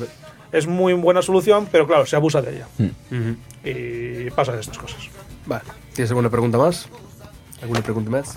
Yo creo que deberíamos ir cerrando. Vale. Por última. tiempo. ¿Qué opinas del Gaiás? del Gaiás, la ciudad de la cultura, el mausoleo de Fraga. Está enterrado debajo, me comentan. Para mí es el mausoleo de Peter Eisman, y eso que no está muerto, el arquitecto. ¿Sabes quién es? Sí, sí, vimos la... Tiene una exposición él mismo dentro de su edificio Ah, muy bien. sobre cómo él se llevó... el- el- Sí, bueno, a ver, Sí, yo creo- no fue él tampoco que Ya, hizo bueno. la exposición, Pero es digo una yo- exposición sobre los diferentes proyectos y obviamente Sí. pues tienen el, el que ganó. Había Como, alguno bastante oh, Dios guapo. mío. Querían hacer la, la ciudad de la cultura debajo del propio monte. Sí, tío, esa molaba. Te, te- te recomiendo que... Dios, estamos aquí hablando mal, pero... Tiene, esa exposición está chula. Y si quieres hacer prácticas de conducir. hay mucho sitio para Ah, aparcar, claro, eh, ahí- vale. ahí no va ni Dios. Ahora mismo la verdad es que sí que hay una exposición que tengo ganas de ver en la que juntan eh, tanto las sagas irlandesas en que se supone que los hijos de Breogán van a Irlanda, tal, como una serie de objetos importantes para la historia gallega que se han dispersado por el mundo y que se juntan ahora hasta febrero. Creo que están aquí. Pues mira, yo con la ciudad de la cultura tengo un problema, que es que no he podido visitarla todavía. He intentado ir cinco veces. Las cinco veces no he podido acceder. Ni siquiera al perímetro de fuera. He ido muy pronto, también te lo digo. O sea, fui cuando se acabó de construir. Bueno, Cuando se acabó de construir realmente. No, no se acabó. Aún no. Aún no. No, Claro, yo, la primera vez que fui es cuando lo inauguró Fraga y todo el rollo, que fui un- una semana después y fue cuando se quejaron la gente de que no estaba terminado. De que la inauguraron por hacer el papeleo y por Sí, hacer Sí, el por- porque era la fecha límite. Porque era la fecha límite, pero no tal. Entonces fui allí y no me dejaron. Además estaba la, cor- la calle cortada con, con balizas de ayuntamiento Ajá. y tal. Después volví otra vez, porque venía de tal, el mismo año, que se supone que ya la habían terminado, pero voy allí y hicieron unas manifestaciones en contra de la ciudad de cultura y que no sé qué liaron, pues la policía estaba allí por- cortando el camino en plan, no, no, no puede subir. Y es como, joder, macho, por ahí. Y luego, más años más tarde, intenté ir otras tres veces y una fue que había una inundación en el, en el este, o sea, se le, le entraba, le entraba agua a una Ah, de las... vale, vale. Una de las acceso. estaba cerrado y como iba mucha gente, pues tampoco dejaban entrar. Y es como... Bueno, no dejaban entrar ni acceder al sitio ni nada. Bueno, lo de que iba mucha gente igual había que... No lo sé, a mí es la, excusa- la excusa que me pusieron. Y luego otras dos veces que algo parecido, que fui por allí, mm, me vi un Mm. poco el entorno y no pude entrar tampoco porque estaba cerrado. Estaba pechado. No sé Mm. A muy ver. bien por qué, no, no, no vi nada. Una vez construido, es una pena de desperdicio de espacio. Realmente Mm. se están haciendo cosas, eso hay que reconocérselo, se están haciendo más cosas, por lo menos que cuando empezaron. Sigue siendo un montón de espacio desperdiciado. Y también el acceso es bastante Sí. deplorable. O sea, a- andando es poco viable. Mm. Y en bici aún bueno. un Está tal. encima del monte. Sí, pero es que, está, es que está encima de un monte. Y vale, tienes que ir en coche. Y el bosque de Es- Es la ciudad de Galicia. la cultura, pero está fuera, de la ciudad. Y el bosque de ¿Cómo- Galicia, cómo- no me hables del bosque de Galicia. ¿Cómo puede ser que el bosque de Galicia Sea tal. sea el bosque más patético de toda Galicia? So- yo creo que ese es como para comparar, no es para subirle el ánimo al resto de los bosques gallegos. Tío, que eh, la finca de mis padres tiene más árboles. Ya. Y tiene cuatro. Uno de los Una. problemas que tenemos nosotros con los árboles es que cuando eh, proyectas árboles, cuando pones árboles en una finca, una, dices, bueno, este parque va a tener muchos árboles y tal. Entonces lo que haces es plantar árboles nuevos, Mm. plantar árboles jóvenes y tal. Y aquello es una mierda, es una tristeza. Es como ves unos arbolitos ahí que no sé qué. Mm, y- que dentro pero de 20 esperas, años- Pero esperas 10 años y son un árbol grande y dices, ya, pero en 10 años van a haber 10 tormentas como la que estamos pasando estos días. Y- y a ver cuál dura. Y a ver cuál- qué, qué árbol dura o si duran todos, porque normalmente no dura ninguno. Y es como. No hay un. Y traer un árbol más grande es, cuesta una pasta que te cagas, hay que implantarlo y tiene muchas más posibilidades de que no, no vaya para arriba, que no crezca bien y que no, que no, que no perdure. Es como. Joder, tampoco hay que hacer aquí una ingeniería agrónoma para Ya. plantar un puto y, árbol. y pero- también hay que recordar que ahí había árboles ya. Claro. Los cortaron para meter árboles nuevos. Claro, es que después cuando haces una implantación, si tienes árboles, coño, respétalos. Intenta. Hubo un proyecto de uno de los. de Pablo Gallego, de. Sí, del libro. de- hizo un parque a, a la Ribeira de Miño, pero en la zona de. de, mm, de- bueno, en la frontera con Portugal, en la zona de Vigo, Tui. Tui, no, no era Tui, era más reciente. O Rosal. Tenía que es que no, me acuerdo, Rosal. no me voy a acordar el nombre, la verdad. Tenía que recuperar eh, un yacimiento de una torre medieval que era de las fronteras de Portugal cuando Portugal se independizó Ujú. y que hubo ahí movida tal y hacer un parque eh, en el exterior con la excusa. Tenían fondos europeos y todo el rollo. Eh, ¿Qué pasa? Tenía el, el Sismeso estaba a monte, a Toshio y a tal. Y tenía un par de árboles que eran decentes y tal. Y uno de los árboles eh, le cuadraba justo donde tenía que más construir, donde tenía que hacer una cafetería y no sé qué historias. Pues el tío temblaba porque, al parecer, según la obra y tal, le dijeron que como cortase, vino estas normas de sostenibilidad y tal, que como tuviese que cortar un árbol tal, no le daban pasta para poner otro. Y tenía un chiringuito, un- unos banquitos y tal, en torno a ese árbol. Ujú. Va- Pues él rezando todo lo- todos los días que iba a obra para que ningún camión le jodiera el árbol, porque no era un árbol muy grande ni nada. Era un arbolucho que una pala ¡ay! la ha tirado. Y el tío rezando para que el árbol sobrevivió. Pero todos los demás árboles no. Y es El como, tío. joder. El elegido. Es que la lle- llegó un día y cuando fueron los obreros allá, dice, "Buah, me quitas la capa vegetal de todo el recinto. Le quitaron los árboles también. Hmm. Y fue como, ¿pero qué hacéis? Que no, que, que los árboles no, que no sé qué. Y dice, no, no, aquí en el papel pone capa vegetal. Esto es capa vegetal. Y dices, madre mía. Y el musgo también rasca ahí. dale, dale. Y el líquen es medio vegetal. Deja la parte que son algas. Eh, aquí en la Alameda de Santiago hay un, un barecillo, un chiringuito modernete, si quieres llamarlo así. Se lleva Tiene mucho árboles, tiene árboles dentro. moderno. Árboles dentro. O sea, literalmente el árbol pasa a través de la estructura del edificio. No sé si te has fijado alguna vez, Tendría que informarme, pero... lo puedes ir a ver. O uno de dos. O ya estaba el árbol y construyeron Sí, sí, alrededor. claro. Que lo dudo bastante. O seguramente A- a ver, plantaron la- el árbol una vez hecho la obra. Mm, pero es la Alameda de Santiago, ¿eh? La O sea- Alameda- ¿Sabes que la Alameda de Santiago no existía? ¿Sabes que ¿Hace todas las cuánto? alamedas de toda Galicia y tal Sí, no, pero no ese- existía? Quiero decir, ese edificio es muy moderno. No sé exactamente Muy cuándo. moderno. sí, sí, no, muy moderno. Échale años. Yo, yo te, te Diez. digo... Como mucho. Eh, yo creo que No, No a la. Alameda, sino al bar este. Ah, bueno, el bar. Sí, sí, sí. Entonces sí, sí, el bar es moderno. A- hablando de moderno, habláis de moderno de actual, igual sí. Sí, sí, sí. Pero es Contemporáneo. que yo... Moderno de actual dices- y de movimiento modernista. también. Exactamente, cuando me dices... Bueno, modernista, No. quiero decir. eh, Cuando me dices moderno, yo entiendo arquitectura moderna. La arquitectura moderna es de los años 10, Sí. de los años 20, sí. del siglo pasado. Y de esos años Arte nueva y Alameda. todo eso. Pero Las alamedas se construyeron con los ensanches de esa, Mm. de esa época. A las primeras épocas de expansión Era- urbanística que se que era introducir un bosque dentro de una plaza, dentro de un ámbito ur- urbano. Pero tengo entendido que la Alameda de Santiago era eh, propiedad de la iglesia antes. Podría ser. A ver, no me tengo que informar. No, sé si no- era propiedad de la iglesia en terreno y se construyó la Alameda como tal, o si ya era como un parque para los curas. Y solo se. Tener tiene una iglesia en la cima. O sea, tiene una, una Bueno, capilla. seguro- Sí, tiene una entonces- capilla. Pues mira. seguro aprovechando el espacio que tenían los... Mm.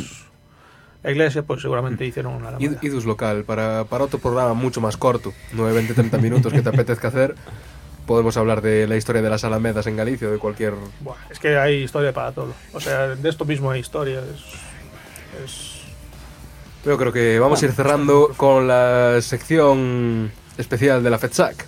Ah, sí, sí, sí. sí. Ya, pues, hombre, Hay que ya, informar. Ya que... Bueno, alianza a- estratégica. A todos los oyentes, pues soy parte de la FEDSAC, que es un festival de arquitectura hecho por alumnos para alumnos, pero se puede venir cualquier Y- persona. Mediante alumnos. Eh, Sí, sí, todos los recursos son de alumnos. Somos como una organización de estudiantes, una asociación de estudiantes sin ánimo de lucro, que solo se organiza para hacer eh, una semana al año, parar las clases, con todo eso que significa. No las paramos del todo, hacemos clases teóricas por las mañanas, un horario acotado y luego eh, todo para nosotros. Digo Festa, digo FEDSAC.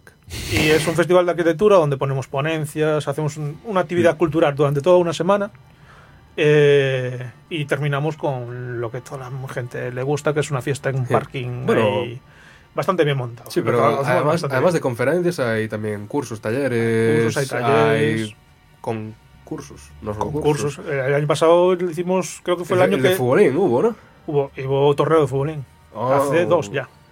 Pues... El año pasado hicimos varios concursos. Hicimos un concurso de construir tu silla de cartón que sea usable, o sea que un bueno el, el profesor que teníamos para para bueno, era un profesor y un alumno de cada y bueno que tenían que probarlas y usarlas y si se caían no pasaban el no pasaban la criba Eh, y tienes que hacer la, la silla en, no sé si era en una hora en plan una silla de cartón traes tu diseño y tienes que montarla en una hora Wow. si lo que una hora esté hecho lo que esté hecho en plan Masterchef a tope Qué bueno. Tuvimos uno de maquetas. Era, era hacer una maqueta que sea aerodinámica para lanzarlos desde una pasarela que tenemos allí y tal. Y, el que, y la que más lejos llegue se lleva el premio. Pero el tema es que las maquetas tenían que ser edificios de arquitectura. Edificios de arquitectura aerodinámicas. las hay. Y hicieron unas cuantas. Hubo uno que aún sigue volando. Hubo uno que fue listo y cogió un edificio circular de Niemeyer, así muy tal, y voló un rato. Y yo volé de luego, él. No, no, y luego cayó y se fue rodando. Entonces, se fue rodando, se fue rodando y pues las bases del concurso pone que también vale Sí, quizá para este año adapten las bases por si alguien está pensando. cualquier cosa en forma de ruedas. Si cae bien, igual cae la eh, ladera abajo. La buena FEDSAC, que por cierto, está todo muy informatizado, moderno. Yo me lo estoy viendo por streaming todo. Ah, el, el streaming lo hago yo mismo. Sí. O sea que... De hecho, veías que había como tres personas en la conferencia, 40 por streaming. Ah, hubo un. Sí, hubo una vez que eran nueve personas en- allí en presenciales, y igual 40 o 50 personas por streaming, y fue como, ¡guau! Sí, yo, Lo normal es al revés. yo me las dejaba en el trabajo, porque es que va a ser un streaming de cuatro horas o, Hmm. o algo Sí, así. son un poco largos porque son todas las conferencias a la vez y todo el rollo. Te lo dejas Hay que ahí. aprovechar el tiempo. Bueno, pues veremos si este Bueno. año Radio Calimera asistirá en primicia a hacer un podcast on the move. Si queréis. en la fecha que hacer una promo, ya veremos qué podemos hacer. Taller de radio. Yo se lo pongo a mis compañeros. Que A mí me hay, comentan, que, hay que democratizar esto. me comentan que el poder monetario está en tu bolsillo. Por lo tanto, todo, por lo tanto, todo el poder. Sí, soy de parte de la dirección y soy el tesorero, concretamente. Sí. nice. Bueno, pues, Soy el Bárcenas. pues Pues eches bar, disemos bar, diseches cenas. Dixemos cenas. bueno, pues hasta aquí. Un placer tener a Ángel Castro de nuevo. De nuevo, porque ya hemos estado hablando de él aquí en múltiples Bueno, ocasiones. Pero no había estado. Bueno, pero volverá. Y el cuerpo presente es la primera vez. No, pues mira, como esto va a emitirse en enero y el que vamos a grabar después se va a emitir antes, es de nuevo. Joder. Muy cierto, muy cierto. Esto es un- Muy bien tener aquí a Ángel por primera vez de nuevo. y espero que vuelva, se ha comprometido a venir para nuestro capítulo de Mundos Digitales de Generative Art. Sí, Ah, me interesa bastante.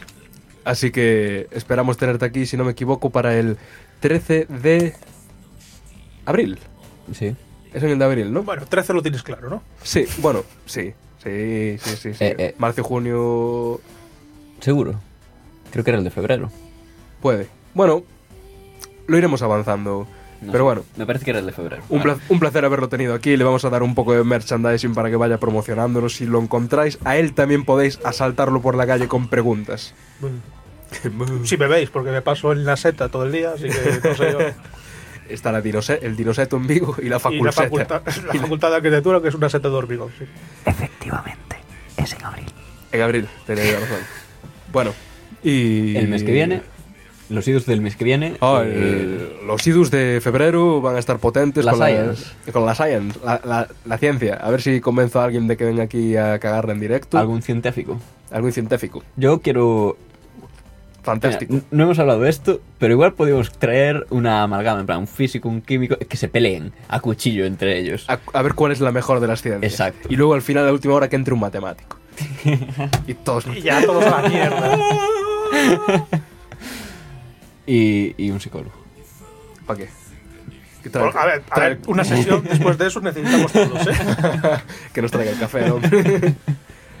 pues sí, pues sí. eh, para el mes que viene, las cagadas de la psicología. Y antes, seguro De que la- ya habréis escuchado. Uy, sí, las cagadas de la ciencia. Bueno, sí, claro, claro. ¿Qué digo yo? ¿Qué digo yo? Eh, pues hasta aquí. ¿Cuánto hemos hecho? Dos horas y media en... Haremos dos horas y media en tres, dos, uno. Dos horas Ahora. y media. Agradecimientos a la gente de siempre, a todos los que hacen posible que exista la Cali. Alfon, Hacker Rural, en el corazón siempre. Ven a visitarnos cuando quieras. Eh, de nuevo a la niña rata que nos ha estado apoyando y que ahora se, Sí. se va a animar a hacer sus propios programas, parece ser. Y nada, a todos los que participan en el SAR, a todos los que viven en Santiago. Y a todos los que escuchan los grandes programas de los IDUS y de entre medias. El podcast, el formato del futuro. La radio ha muerto. Hasta otra.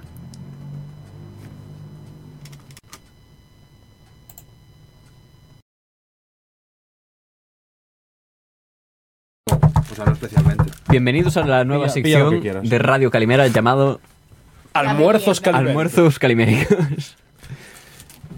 Ay, esto es una papel. Sí, estoy, estamos hoy para juzgar este turrón de, de fresas. Yogur Y arándanos. con fresa. Buah, en mi facultad venden el Kit Kat este de fresa, que no es fresa, Ah, que mítico, son sí. guisantes. Es japonés, entonces es ¿Cómo como que es, es rosa, tiene como una pasta rosa, que es una pasta de guisantes. Pero es por algún tipo de movida racista o algo. Porque los japoneses prefieren co- comer cosas rosas, yo qué sé. Tá bom.